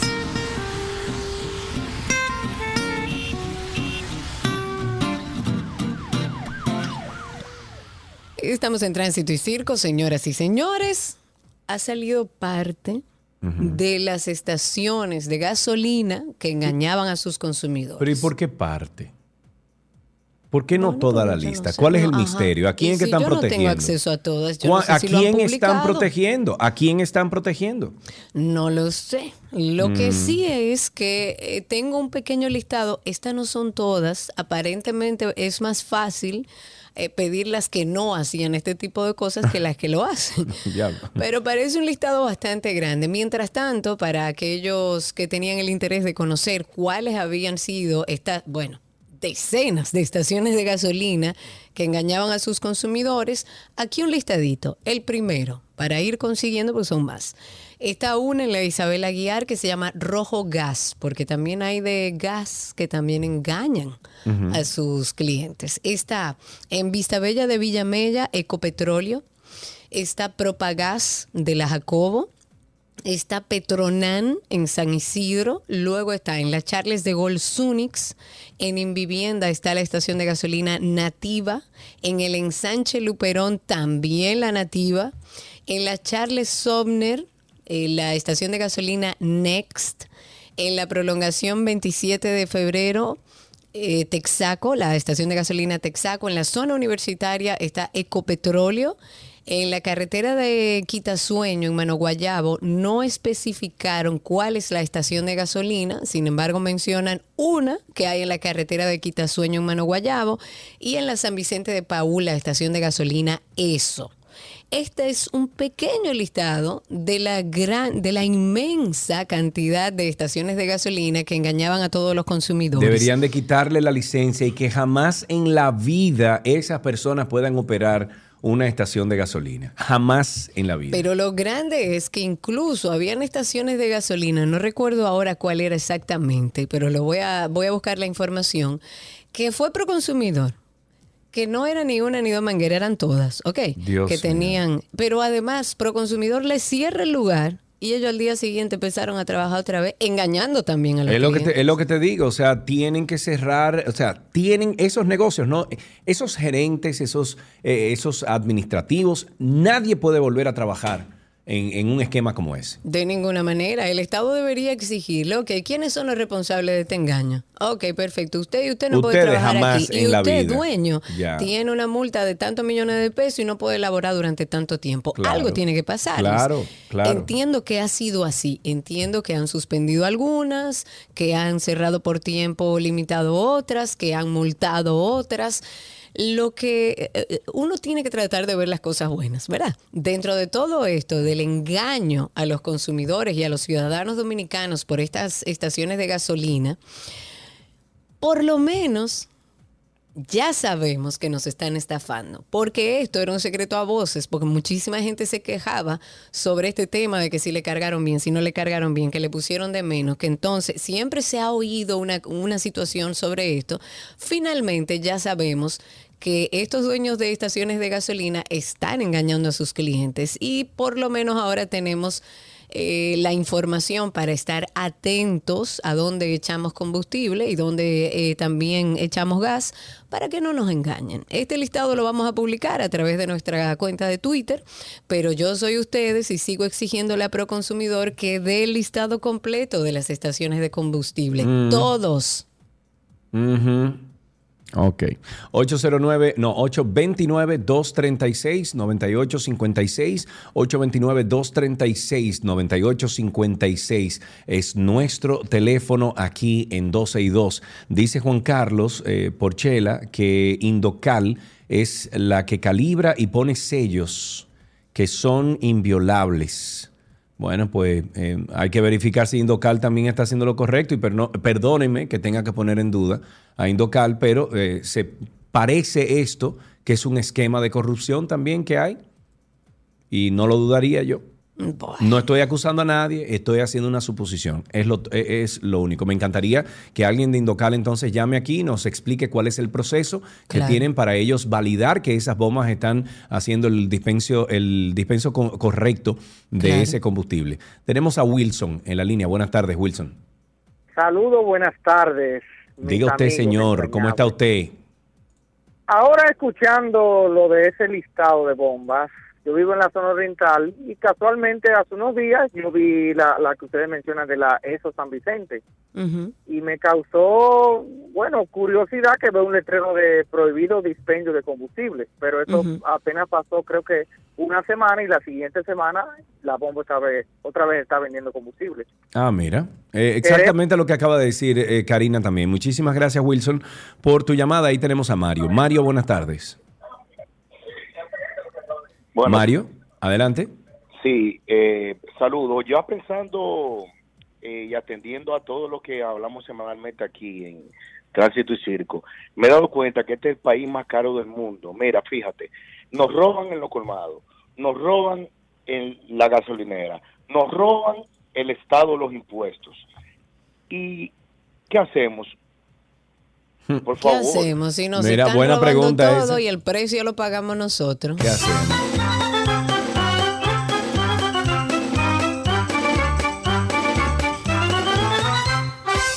829-236-9856 y mis amigos de Twitter Spaces que están tranquilitos hoy, por ahí pueden solicitar ser hablantes, levantar su manito y le damos paso. Mientras tanto, el Ministerio de Interior y Policía en coordinación con el Intrant y la DGCET, anunciaron que a partir de mañana van a iniciar la fiscalización de motociclistas no registrados en el Gran Santo Domingo, para lo cual contarán con el acompañamiento de la Policía Nacional. Esto es, eh, digamos que dándole seguimiento a lo que ellos llaman una estrategia nacional de seguridad ciudadana. Que mi eso no país seguro. funciona, Dios mío, eso no funciona. Siguen robando no igual. funciona. los, mo- los motoristas que andan robando en la calle siguen robando igual. Incluso se roban ahora los cascos con las eh, el, el- el sticker el- de ajá. registro de otra persona y entonces cuando le toman la foto lo que sea sale otro. Eso no funciona. Y yo tenía entendido que Hugo Veras iba a desmontar esa porquería de registro. Y lo que ha hecho es apoyar la idea del Ejecutivo, que fue de ahí que salió, porque lo vieron en Jurumucú adentro, o, o lo vieron en otro país que supuestamente funcionaba y lo quisieron aplicar aquí a República Dominicana. Qué pena, Hugo Veras, que tú hayas dejado eso. La verdad es que yo no le entiendo muy bien el funcionamiento. Quizás deberíamos escuchar al mismo Hugo Veras que nos explique, porque es lo que eh, tú dices y lo que dicen muchas personas que usan este tipo de transporte. Eh, ahora lo que van a empezar a robar son cascos. Ahora lo que van a robar son los stickers. Ahora, o sea, no es verdad. El que anda en un motor delinquiendo, el antisocial que anda delinquiendo en un motor, no tiene ningún papel. Entonces, usted llama a los que siempre están en, la, en, la- en- en su, en su vía correcta y cumpliendo con la ley. Usted llama a que se formalicen y a que entren dentro de, este, de esta estrategia de seguridad ciudadana Mi País Seguro.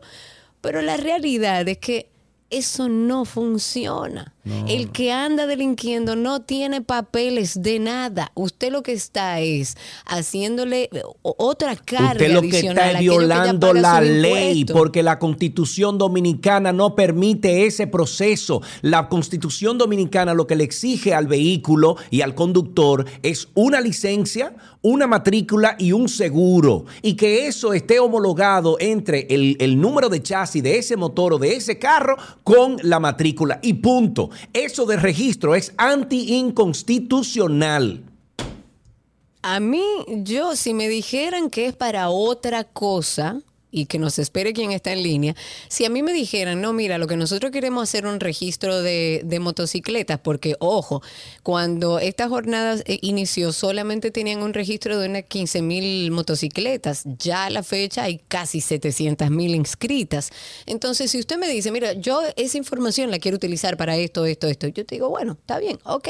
Por lo menos tiene un propósito a mediano o largo plazo, pero la realidad es que lo que veo yo y lo que interpreto, no le encuentro por ningún lado cómo funciona como estrategia de seguridad. Porque es muy volátil, muy sensible a que cualquiera cambie de casco, robe un sticker o simplemente ande sin nada, porque los delincuentes no tienen nada. Es una locura. Josefina Oreña opina a través de YouTube. Dice, Hugo Veras es un cargo político. Yo pensé que con esos planes de Hugo, eh, cuando tenía su programa y su programa cuando era candidato de alcalde. Eh, ahí tenemos dos llamaditas. Tenemos a Joana primero. Buenas tardes, Joana. Hola, ¿qué tal? Bueno, aquí, tú sabes. Eh, yo quiero hacer un comentario sobre una chica que estuvo llamando ayer de, o sea, hablando sobre la, el combustible de una bomba, en específico la Texaco. Eh, cuando la escuché, me recordé que también tuve un inconveniente, eh, algo parecido. Yo había ido, un- es una que está bien cerca de mi casa, está en la avenida Los Beisbolistas. Entonces yo había ido, había eh, pedido creo que eran mil pesos eh, que me echaran de combustible y la persona, el bombero, eh, puso, sale en pantalla, todo bien y en una yo veo la cantidad que va y cuando en una volteo de la nada se escucha como que el plac de como Sí, que el ya, disparo, el disparo de la Yo me manguera. quedé como que sí y yo me quedé como que eh, pero ve acá, ¿qué fue lo que pasó? Porque ahora mismo estaba como en 600, o sea, ¿por qué se paró? No que se llenó yo, no, no puede ser que se haya eh, llenado. Y él discutiendo, no, no, no, se llenó, yo no, pero es que no puede ser. Entonces, a él ver eh, la actitud mía, eh, dijo, no, no, no, parece que fue un error, ya tú sabes. Entonces, me iba a dar un tumbe de casi 300 pesos, y yo lo que hice, no, está bien, no, yo, yo te lo, yo te doy la diferencia, te pongo la diferencia, pero yo lo que hice fue que al siguiente día fui, hice la, la denuncia y ellos me dijeron como que iban a hacer el reporte del bombero, entonces parece que ellos son reincidentes en eso de eh, manipular eh, la manguera como para Sí, no, se hacen No, expertos, imagínate, eso es lo que hacen todos los días, Joana. Exactamente, entonces al parecer ellos lo eh, ellos lo hacen más con las mujeres porque como nosotras las mujeres somos un poquito más débiles y eh, andamos un poquito tampoco eh, como no atentas, entonces parece que ellos se van por esa área porque Por esa onda. mayormente le hacen le, le, le hacen yuca ahí eh, viendo eh, cuánto va Claro, claro, no, y, y son otros temas también. A lo mejor ustedes tienen los muchachos ahí en el carro y muchísimas cosas. Ahí tenemos a Julio, antes de pasar al, al corte comercial. Buenas tardes. Buenas tardes, Tulio Conté Martínez. Tulio, Tulio, adelante, Tulio. Sí, lo primero, Sergio, tú te- yo creo que tú con una toga y un birrete te hubiese, te hubiese hecho bien como abogado. ¿Tú crees? ¿Tú crees? Sí, yo creo que sí. sí. Sí, yo Sí, te sí. veo como con las emociones abogadillas. Conchale, men, es que me da, me da, tú sabes qué es lo que me da cuerda, que Tulio. discuta, Oye, ¿qué es lo que pasa, Tulio? No, es que me da cuerda porque nosotros, República Dominicana y los dominicanos, tenemos el potencial para hacer una, óyeme, para, para tragarnos el mundo. Nosotros no somos potencia porque no queremos. Entonces, el- los temas de desorganización, de corrupción, han consumido el potencial que tenemos como dominicanos. Y eso a mí me, me calcome el alma, viejo. Qué bien lo decía el viejo caudillo, Balaguer decía que aquí hay de todo, aquí da para todo, pero lo cogen. Así es. Pero para lo que llamé es con una opinión con respecto a eso de, de los cascos y demás.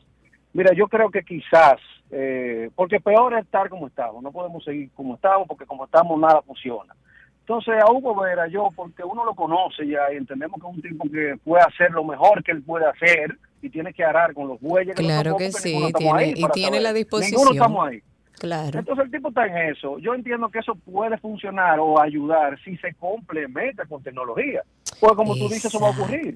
Pero Claro, porque es que es que muy, es muy agentes, pa, pa, pa, sensible a que eso se y algo más viole. simple, dos hombres en un motor no pueden andar, punto. Dos hombres en un motor parado, tiene que saber que viene un cateo automático. Bueno, lo que pasa es que eso también tiene Sí, un lo- condimento social que Claro. hay, mu- o sea, la gran mayoría de los dominicanos se transportan Se en motores y pueden claro. andar un hombre, una mujer, dos hombres, porque ese es su medio de transporte.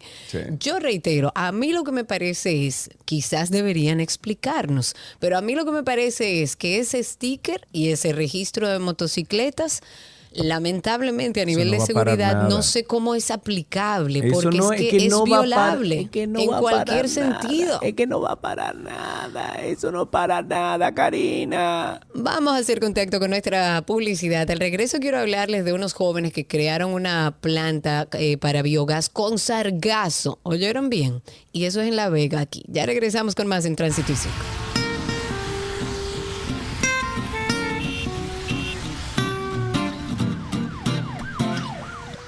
Regresamos a Tránsito y Circo. El teléfono en cabina es 829-236-9856 y a través de Twitter Spaces. Antes de irnos al corte, les comentaba que hay unos jóvenes que crearon una planta para biogás con sargazo. Son unos jovencitos, ella es Génesis Jiménez Suárez, es una joven de solo 18 años y estudió con Emanuel, un joven de 20 años de su misma provincia, de La Vega, compañero de estudio en el mismo colegio y... Y su motivo para el lanzamiento en el programa de la competencia a la tecnología apropiada para el tratamiento del sargazo. Génesis está residiendo en la ciudad capital, está recibiendo apoyo del Instituto Tecnológico de las Américas, que también incluye alojamiento, y allí estudia inteligencia artificial y está ampliando su capacidad en esta nueva creación, un generador eléctrico a partir del uso del sargazo. Y con ello quiere contribuir al medio ambiente, pero a la vez con la hotelería, con los turistas, con el país. El tema del sargazo es un problema, porque si hay sargazo en las playas, tal como dice ella, no se puede aprovechar el baño y la diversión que le da a los turistas eh, nuestras playas. Yo diría que pongamos el ojo en estos dos jovencitos, uno está joven Génesis de 18 y Emanuel de 20, que tienen la idea de cómo podemos hacer con el sargazo para generar una planta para biogás con este, con este tema del sargazo que tanto nos complica. Desde aquí, felicidades y estaré dando seguimiento a este nuevo invento. Ahí tenemos a Juan en la línea. Buenas tardes, Juan. Adelante. Sí, buenas. Eh, contribuyendo a lo anterior dicho de los motores. Yo estoy, de, yo vine de Santiago a Santo Domingo y la autopista Duarte, eh, no son muchos los hoyos, pero tienen hoyos y están trabajando. De- eh, deberían de tapar los, pocos hoyos que hay, pero que son muy profundos y pueden causar accidentes. Aparte de todo, también los motores en vía contraria. No ha- hay un reguero de motores que vienen en vía contraria. Y sobre todo, cuando uno baja de noche, hay carros sin luz, hay, eh, camiones sin luz. Entonces resulta que hay, sí, hay algunos eh, una, una, una- unos policías que están ahí parados, que son, parece, de, de auxilio, no sé, pero no hacen caso. Es decir, eh, si ellos quieren, si ellos quieren, yo les hago una oferta. Es decir, ellos me ponen a mí a, a, a ponerle multa a la gente que anden sin luz, porque ya que no hay eh, personal de tránsito de noche, no hay, no hay. No hay,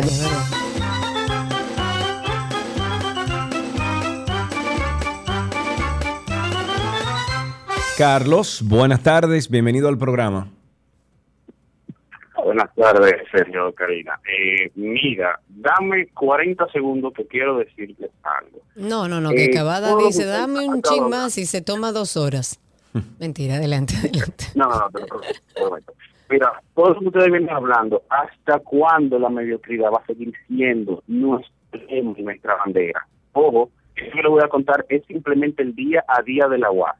Es penoso que ellos hacen eso porque se, y eso que hacen que se meten como manso corderito y no se quejan porque el que se queja le como dicen de Sergio Carlos, hay que no se queja. Quizá por eso tenemos 500 años y todavía se va a la luz. Bueno, voy al caso.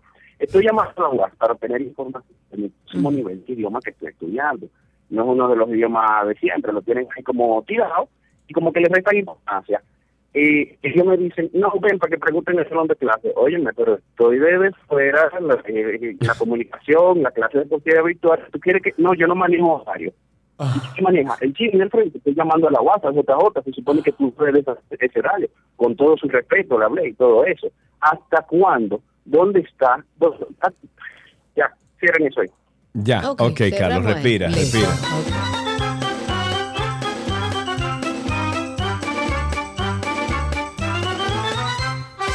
Nos vamos a Twitter Spaces. Ahí está Lucas. Adelante, amigo. Habilita tu micrófono. Recuerden el teléfono 829-236-9856. Cuéntanos, Lucas. Sí, sí, bueno, ¿me escuchan? Adelante. Mira, Karina, la verdad que eh, las canas me han hecho cambiar muchísimo, porque 25, 25 años atrás, Ajá.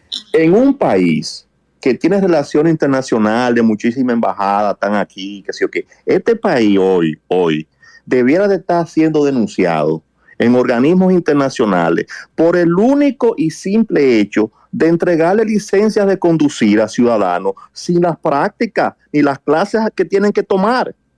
O sea, aquí le están dando licencia a todos estos eh, eh, eh, jóvenes de motoconcho y qué sé yo qué. Esa gente nunca se ha sentado a, co- a coger clases de motores, ni de señales de tránsito, ni de práctica de cómo se maneja un motor. nada. Nada. Para nada. Nada.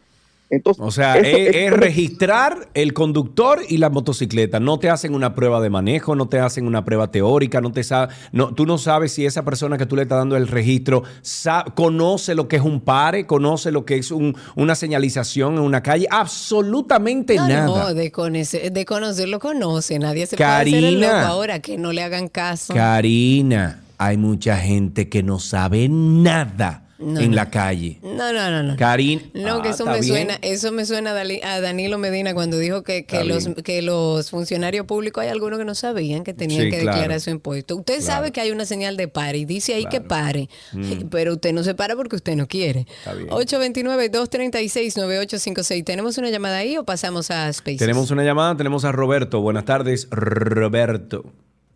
Buenas tardes, Sergio y Karina. Cuéntanos. ¿Cómo están ustedes? Estamos bien aquí, tú sabes, hablando, porque lo único que sabemos es hablamos, nunca hacemos más nada. Karina no Sí, quiere sí. presentarse a un proyecto presidencial conmigo, ella de vice y yo de presidente. Entonces vamos a, durar la vida entera hablando porquería y nunca vamos a ir a la acción. Pero postúlate tú, que No, tú quieres yo solucionar quiero este ir problema. contigo. Sintigo encantaría no voy. dirigiendo. No, yo no voy para Sintigo no voy, ¿eh? Sintigo. Contigo, Karina. Karina, Adelante. hazle, ca- hazle caso, necesitamos gente como ustedes en el gobierno, ¿sí? Necesitamos gente buena con capacidad de servicio que realmente vaya a servir a su país, pero uno también tiene que saber cuál es su capacidad mental, su salud mental para intervenir en eso, porque eso no es fácil. Y soportar sobre todo. Pero bueno, eh, yo quiero hacer dos comentarios bien breves respetando el tiempo de los demás eh, radioescuchas. Adelante. Uno es sobre los combustibles. Yo tengo eh, 20 años, se puede decir, utilizando GLP vehicular. Y ahora está sonando mucho el tema de los bomberos, de, de, de los fraudes, de las estafas y eso. Pero miren, hay una práctica viejísima que todo el que tiene mucho tiempo echando GLP la conoce y es la manguera vacía. ¿En qué consiste? Porque eh, a mí me lo hicieron muchísimas veces y eso que soy un, como dicen, un lobo viejo en esto. Y es que cuando tú, por ejemplo, eh, echas luego de algún chofer de carro público que fue un, eh, eh, un rato antes, o sea, me explico. Si va un, un vehículo con el tanque de gas totalmente vacío, el tanque no tiene presión, no le ejerce presión a la manguera. El bombero puede normalmente conectar la manguera, vaciar la manguera que coge un galón, un galón y pico de GLP y el medidor no se mueve, o sea, vaciar la manguera sin accionar que el medidor se mueva. Luego vas tú, echas mil pesos o tanque lleno y de repente el bombero inmediatamente te conecta a la manguera, marca 100, 150, 200 pesos en segundos. Y esto es la práctica de la manguera vacía. Claro. Eh, esto lo están haciendo desde hace mucho tiempo, pero eh, para los que echan GLP vehicular, que ahora se ha puesto muy de moda, abran el ojo que no es solamente que el medidor esté en cero, es ver con qué velocidad, después que te pones la manguera, eh, eh, se echa el gas. Y la Aquí hay que ser experto en todo.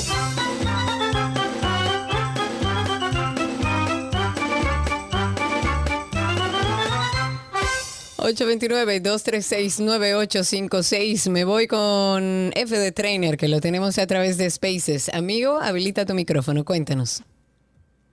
Primeramente, muy buenas tardes, Karina, Sergio. Qué bueno siempre oírlos cada día con esta energía radiante que ustedes transmiten, energía positiva.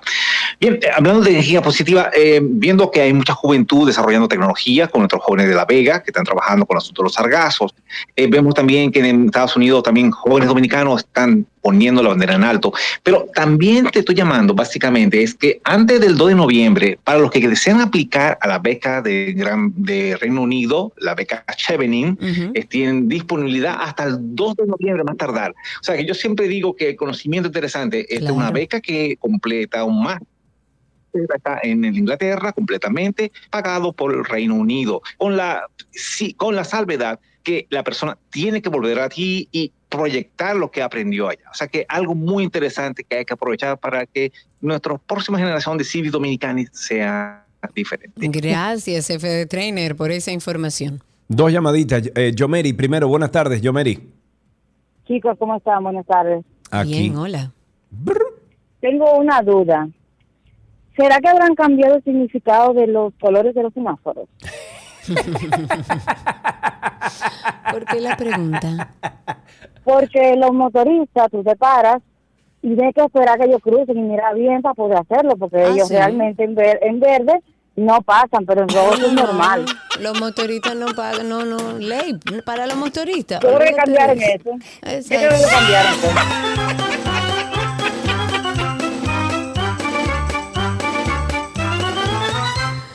Aquí tenemos a Raúl. Raúl, nuestro amigo, ¿cómo estás?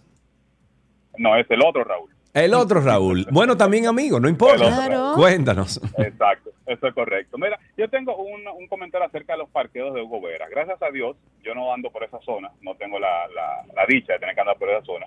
Pero ahora mismo estoy pasando por los lados de Villa Juana y yo veo que sin mucho bulto, sin mucha información, en Villa Juana se tiene la práctica de que se parquean todos los carros de un lado eh, en un ángulo de 45 grados. Sí, lo vi el Y otro eso Yo veo día. que funciona en esta zona Sí. y no y no hay mucha y no hay no hay publicidad de eso, no hay Sí. que llevarse los carros, no hay que hacer nada. Sí, pero déjame ahí. decirte que eso es disposición de todos los que viven ahí, porque eso no es autorizado por la alcaldía. Claro. Ah, porque está porque O sea, queda bien. Bueno, eh, porque no es una funciona, acción, no sé. No es una acción. Señores, yo, eh, siempre lo hemos dicho aquí, que también tiene que ver mucho con nuestro accionar como ciudadanos. No podemos creer que el que está ahí arriba es el papá de nosotros y tiene que salir a darnos una pela para que hagamos las cosas que tenemos que hacer. También tenemos un compromiso como ciudadanos de ir entendiendo que podemos ser parte de la solución en el tema del tránsito. Antes de finalizar, ya para irnos al corte, eh, comunicar que el Ministerio de Obras Públicas dijo que desde ya, y hasta el sábado 8 de octubre estará cerrado el tránsito vehicular en distintos pasos a desnivel. Incluye elevados túneles y puentes.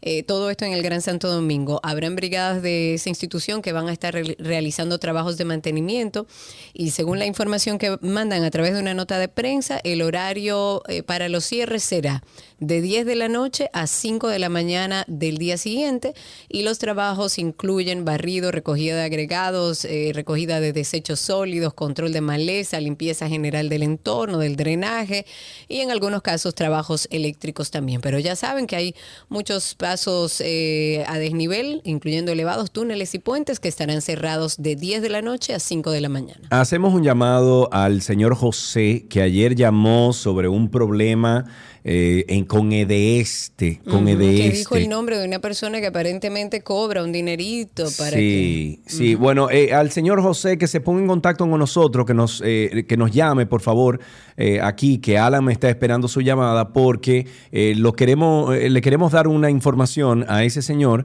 de parte de, de este que quieren saber un poquito más de su caso.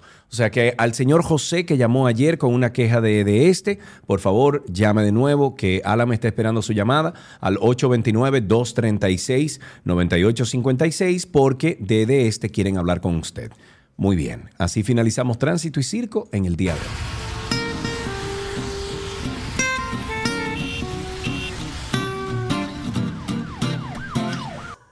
Economía llega a ustedes gracias a Cooperativa Empresarial, tu futuro seguro.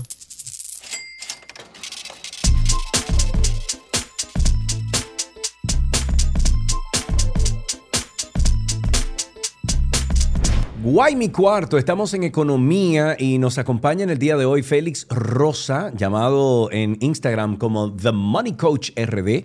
Él es asesor y educador financiero, enseña a personas y negocios a entender sus finanzas de una manera sencilla para que puedan crecer. Y con Félix en el día de hoy estaremos hablando, bueno, a propósito de, del caso de mantequilla, sobre cómo separar las inversiones de las estafas desde principios básicos. Félix, muchísimas gracias por estar con nosotros hoy en día. Gracias a ti, Sergio, y gracias a Karina. Bueno, Pero para No nosotros- que puedan crecer como mantequilla. que puedan crecer de verdad. Pero de verdad, de verdad, exacto. Claro. Vamos a hablar de un tema interesante, inversiones. Pero inversiones de verdad, inversiones donde usted va a ver eh, su dinero crecer. Eh, a veces uno tiene un dinerito por ahí que dice, ok, ¿qué hago con esto? Vamos a empezar por el principio. ¿Qué es una inversión, Félix? Mira, una inversión es una operación que puede hacer crecer tu dinero. Y a mí me gusta subrayar la palabra puede, porque hay veces que puede no hacerlo. O sea, siempre hay un riesgo al hacer una inversión. Pero la idea es que tú pongas dinero y que tú recibas un poquito más de dinero. exacto, exacto, que tú pongas dinero y tú recibas un poquito más de dinero, Me exacto. encanta cómo lo explica, simple. Usted pone un poco de dinero y recibe algo más. Ok, entonces aquí en República Dominicana, Félix, eh, ¿dónde tú recomiendas a las personas que, como dices tú, tienen ese dinerito que a lo mejor está ahí en el banco, o a lo mejor está en un sitio que no está produciendo o llegando a su potencial? ¿Dónde tú entiendes que podemos invertir? Yo creo que la gente complica de más el, mundo de las inversiones. Realmente se puede invertir solamente en cuatro cosas. Tú puedes invertir en el mercado de valores. Esas in- inversiones son de papel. Ah, Tú puedes invertir en bienes raíces, en negocios o en materia prima. Y ya, no hay más nada fuera de ahí. Hay muchas subdivisiones. Y yo recomendaría que para empezar, mercado de valores, que es un mercado que tiene buenas tasas y que la gente puede empezar a aprender de inversiones por ahí. Ok, me gusta eso. Eh, entonces, papel, bienes raíces, materia prima y negocios papel. Eh, que- eh, cuando te refieres a esto, desglósame un poquito, por ejemplo, papel. Ok, piensa que las inversiones de papel era todo lo que antes tú invertían y te daban un papel. Por ejemplo, si tú alguna vez has abierto un certificado en un banco, Sí. en el banco X, ese banco X te va a dar un papel que es el certificado que te dice, tengo tu dinero hasta tal día y por ese dinero te voy a pagar una tasa de tanto.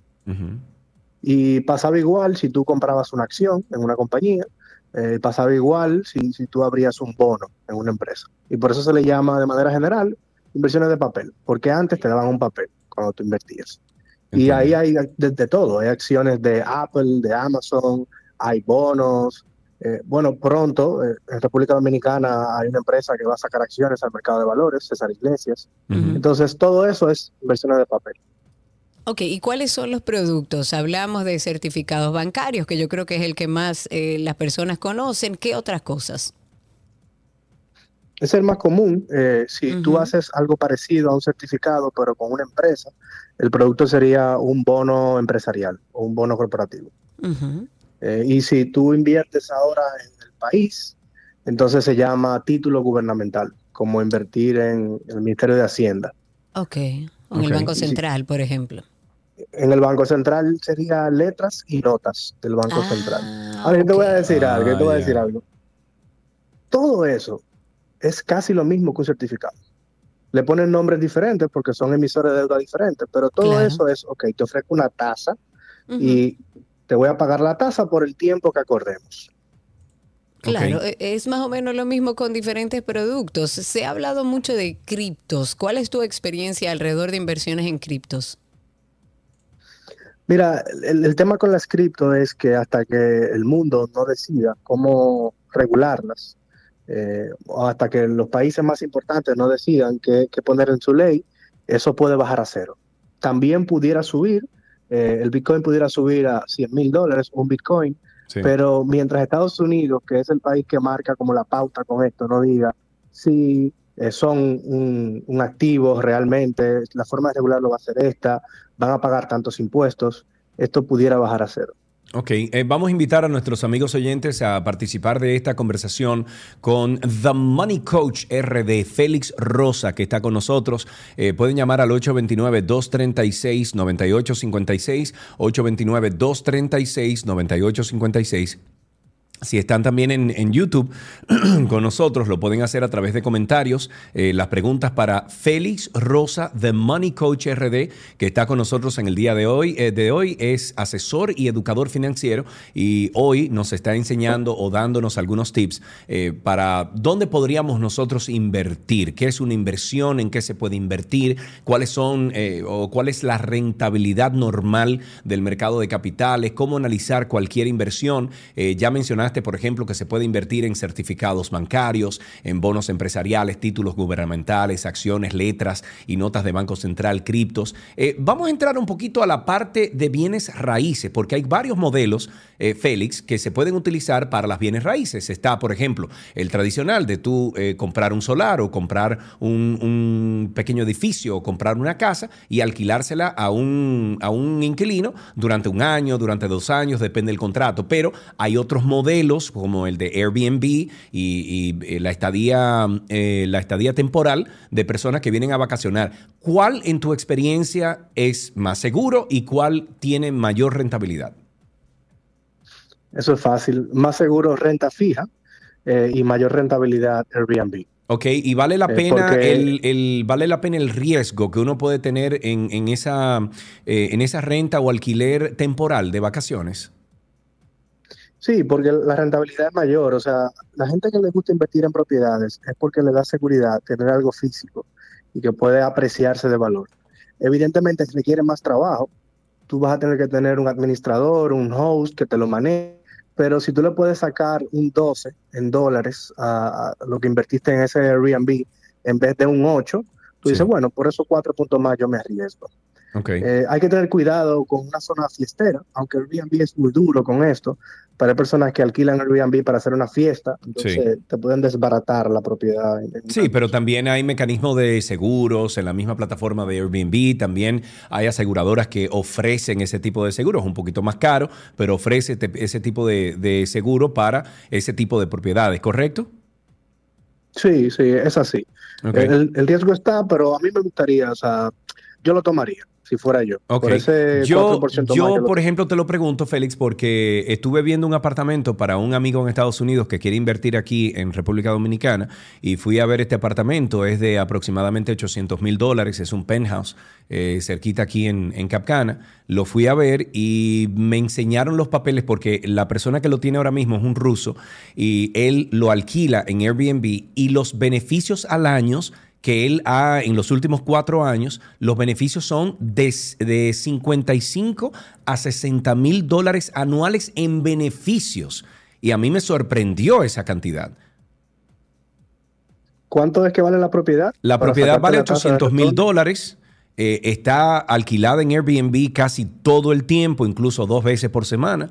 Eh, a veces la alquilan dos semanas fijas en un apartamento de super lujo. Y le- el beneficio que está ofreciendo, él me enseñó ya las gráficas de, de su cuenta en Airbnb, eh, porque para la gente que anda buscando una inversión, eso es importante al momento de vender.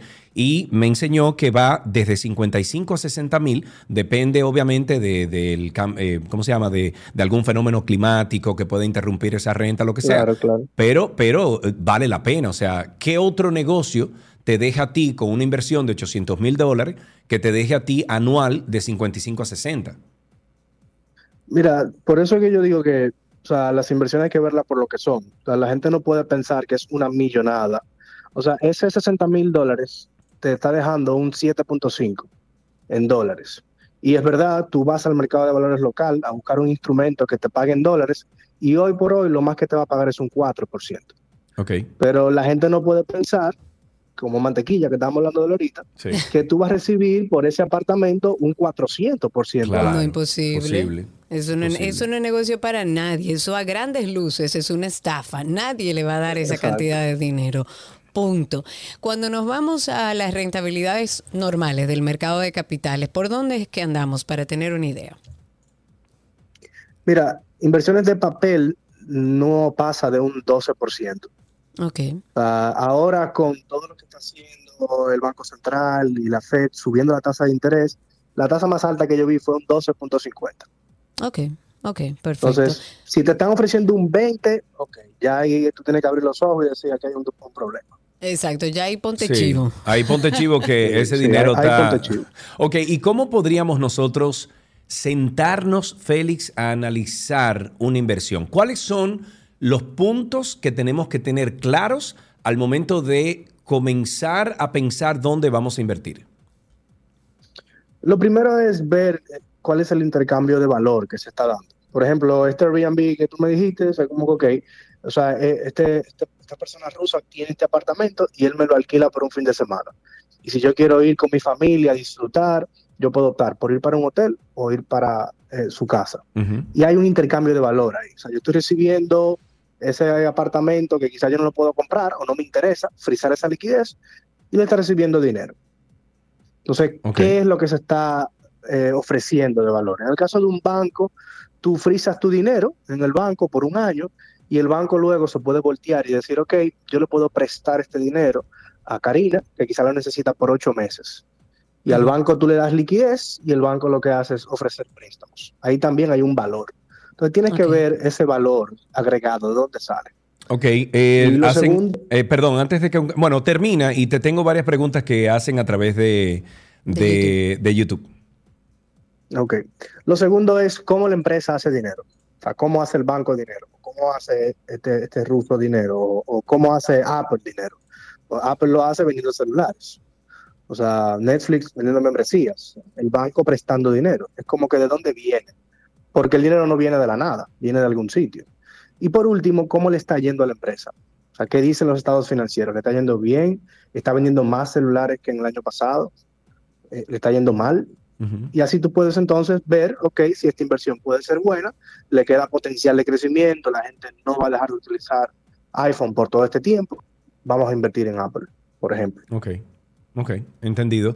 Eh, te hacen una pregunta aquí, por ejemplo, eh, Josefina, creo que ya hablamos, pero lo puedo contestar bien rapidito. Dice Josefina Ureña, me gustaría comprar un apartamento como inversión, pero para alquilar para vivienda. ¿Es rentable? Me imagino que ella dice la vivienda fija, o sea, el alquiler fijo.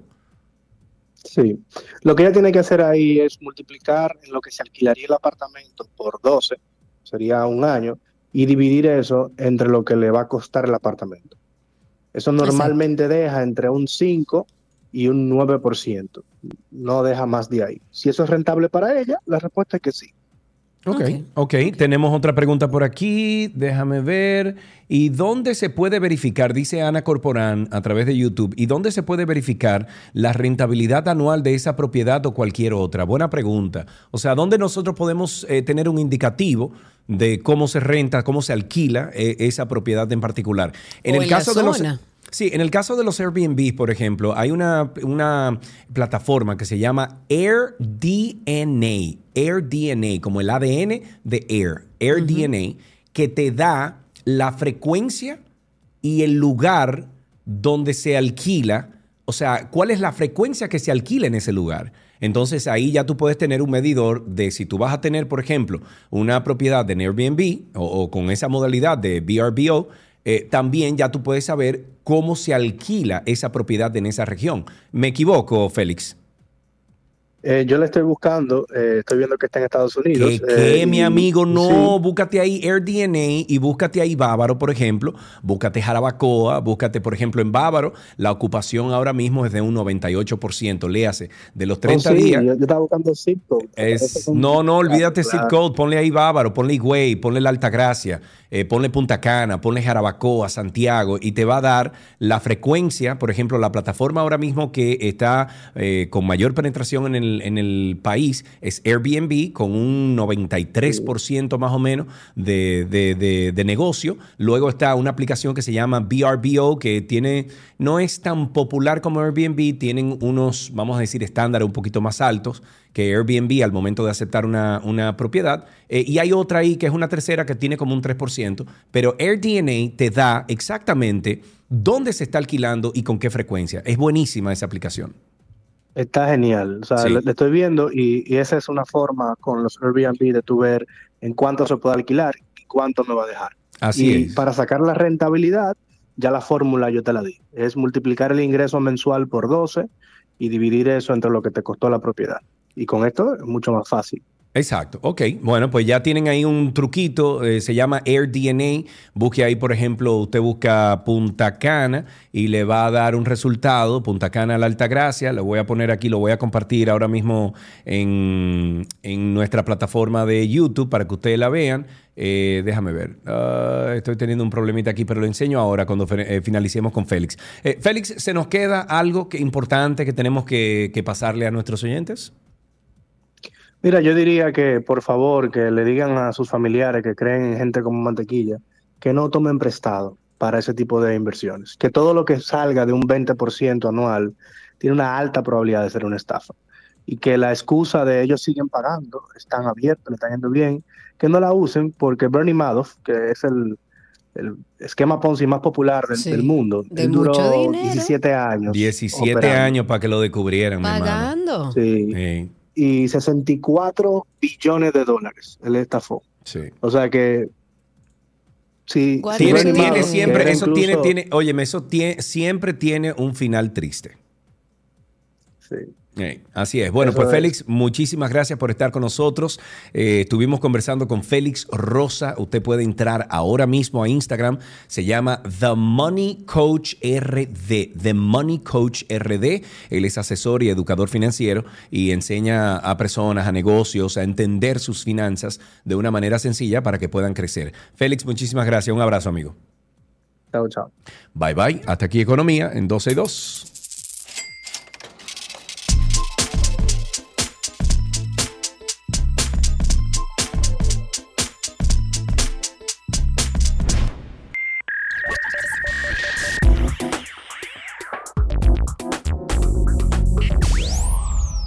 Estamos en lo mejor de la web y empezamos hoy eh, compartiendo consejos para encontrar candidatos en LinkedIn.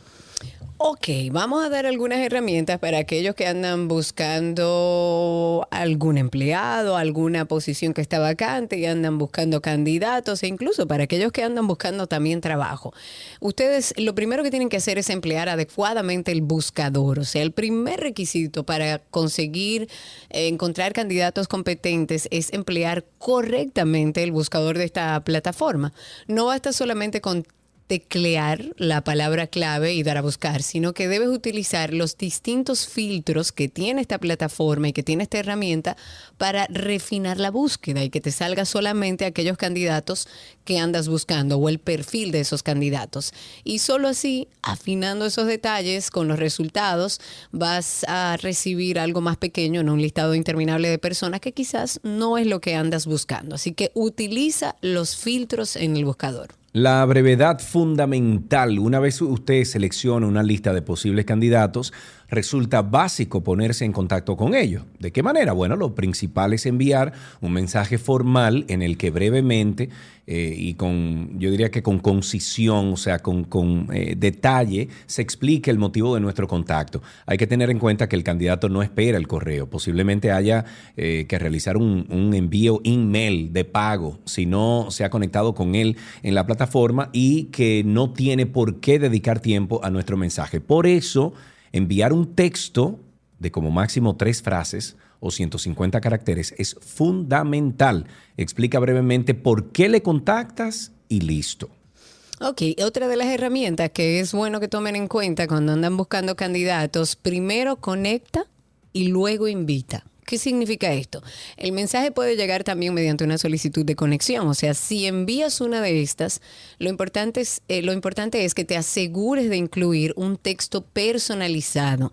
El usuario posiblemente no va a aceptar la solicitud de una persona que no conoce, a no ser que esté buscando activamente trabajo y se sienta afortunado por recibir esta solicitud de un responsable de recursos humanos.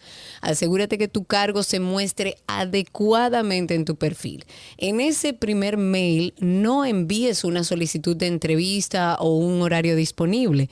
Deja este tipo de detalles para una segunda comunicación. Una vez que ese posible candidato que te gustó el perfil haya mostrado ya su interés respondiendo a ese primer mensaje o a la solicitud de amistad. Ok, también te recomiendan que no solo te centres en candidatos de importantes empresas, porque es una realidad que al buscar posibles candidatos a muchos responsables de recursos humanos se les van los ojos hacia personas que trabajan en grandes compañías de renombre. Sin embargo, es posible que este tipo de perfiles reciban muchísimos contactos de headhunters, eh, reclutadores incluso a lo largo de la semana. Quizás, por ejemplo, buceando un poco más en los resultados de búsqueda, encuentres candidatos que, aunque no pertenezcan a esas grandes corporaciones, eh, bueno, que sean, eh, o sea, o, o trabajen autónomos, por ejemplo, tengan las cualidades que estás buscando. A veces es mejor contratar a una persona con poca experiencia y adecuarla a tus formas en la compañía que ya tomar una persona que viene de una compañía grande con su forma de ser, con su forma de trabajar, que a lo mejor te va a dar brega llevar a los Lo estatutos y- y, la forma que tú tienes en tu compañía. Claro, y algo que parece como poco importante, pero lo es, publica contenido en la página de tu empresa. O sea, tú como empresas andas buscando candidatos y es lógico que cualquier candidato al que te le acerques, lo primero que haga es visitar la página de la empresa, ver de qué se trata, quiénes la integran. Y una página corporativa cuidada, trabajada, va a atraer más a los posibles candidatos que la visiten luego de ser contactados, por supuesto, y dará una imagen profesional de la compañía. Así que no abandones la página de tu empresa. Ok, y finalmente, entonces participa en grupos, o sea, encontrar usuarios activos en grupos afines con tu compañía en LinkedIn te permite llegar a ellos sin tener que emplear opciones de pago. Eh, tú puedes ponerte en contacto a través de esos grupos de afinidad, o sea, por ejemplo, si tú tienes qué sé yo, si tú tienes un taller, eh, por ejemplo, de mecánica, bueno, pues busca un taller o busca un grupo que hable de talleres de mecánica, que hable de mecánicas, y ahí tú te puedes relacionar con personas que hablan el mismo idioma que tú y a lo mejor Claro. están buscando un trabajo y quieren socializar a través de estos grupos y bueno, entonces tú no tienes que usar la opción de pago para poder llegar a ellos con un mensaje. Ahí tienes estos tips, estos consejos para encontrar candidatos para tu compañía en LinkedIn. Vamos a colgar esto en 262.com para que tú puedas seguirlo y obviamente tener ese candidato que tú necesitas en tu Claro, compañía. claro, y mucha gente buscando trabajo además en momentos como este, o sea que hay la posibilidad de encontrar buenos candidatos. Y no podemos cerrar lo mejor de la web sin antes hablar de Karina y Sergio After Dark. Es nuestro podcast. Hablamos ahí sobre salud mental y bienestar. Y nuestro último episodio habla sobre un tema solicitado a través de nuestros canales eh, digitales que habla sobre la violencia intrafamiliar. After Dark. Violencia intrafamiliar. Cuando hablamos de violencia intrafamiliar, estamos hablando de una relación de pareja donde hay una necesidad de uno de los miembros de someter al otro, de dominar al otro y de control y de poder. Es un tema bastante alarmante en sociedades como la dominicana, en donde hablamos del término feminicidio como otra pandemia de Latinoamérica. Tú preguntas por ahí qué es un feminicidio y un niño de 7 años a lo mejor te puede contestar porque es una palabra que utilizamos mucho, es algo que pasa muy frecuente en nuestro país. Una relación donde no es democrática, no está consensuada, no hay una negociación y consulta, no hay una capacidad de negociación, porque los puntos de vista se imponen aquí. Cualquier persona puede estar expuesta, esa es la realidad, de forma permanente a diferentes tipos de violencia intrafamiliar. Es un tema bastante delicado al que debemos prestar atención y buscar ayuda lo más pronto posible. Karina y Sergio. After Dark. Karina y Sergio After Dark está disponible en todas las plataformas de podcast. Nos pueden buscar como Karina Larrauri o Sergio Carlos. Si no, usted va a Google y en Google usted pone ahí Karina Larrauri Podcast o Sergio Carlos Podcast y de inmediato le sale a usted un, eh, un sinnúmero de networks, de eh, ¿cómo se llama esto? De, de plataformas de distribución donde estamos presentes. Karina y Sergio After Dark se publican los viernes a las 7 de la noche con un episodio nuevo. Hay más de 55 episodios buenísimos que le puede aportar bastante a su vida. Ya regresamos con más.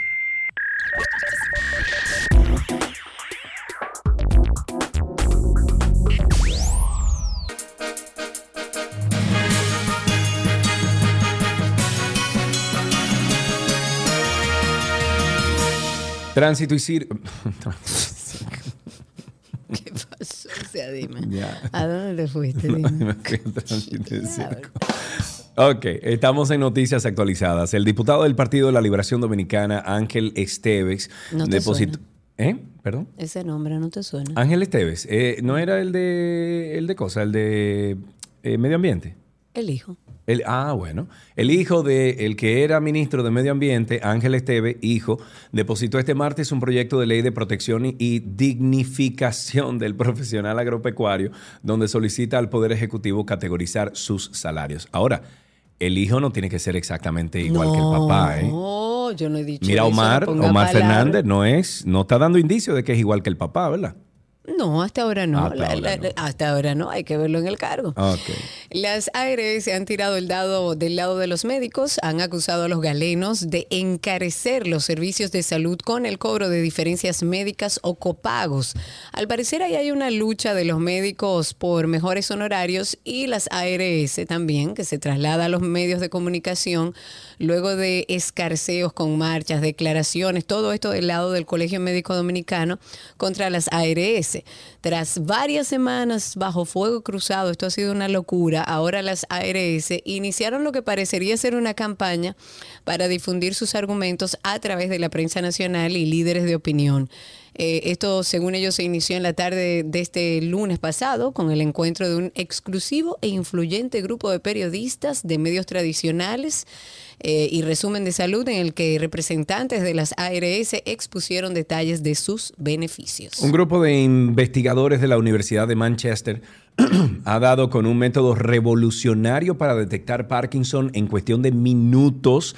Es un hallazgo que podría ayudar a desarrollar tratamientos y posibles curas de la enfermedad. Ojalá y díganme cómo uno se hace la prueba, por favor. Y hasta aquí las noticias actualizadas.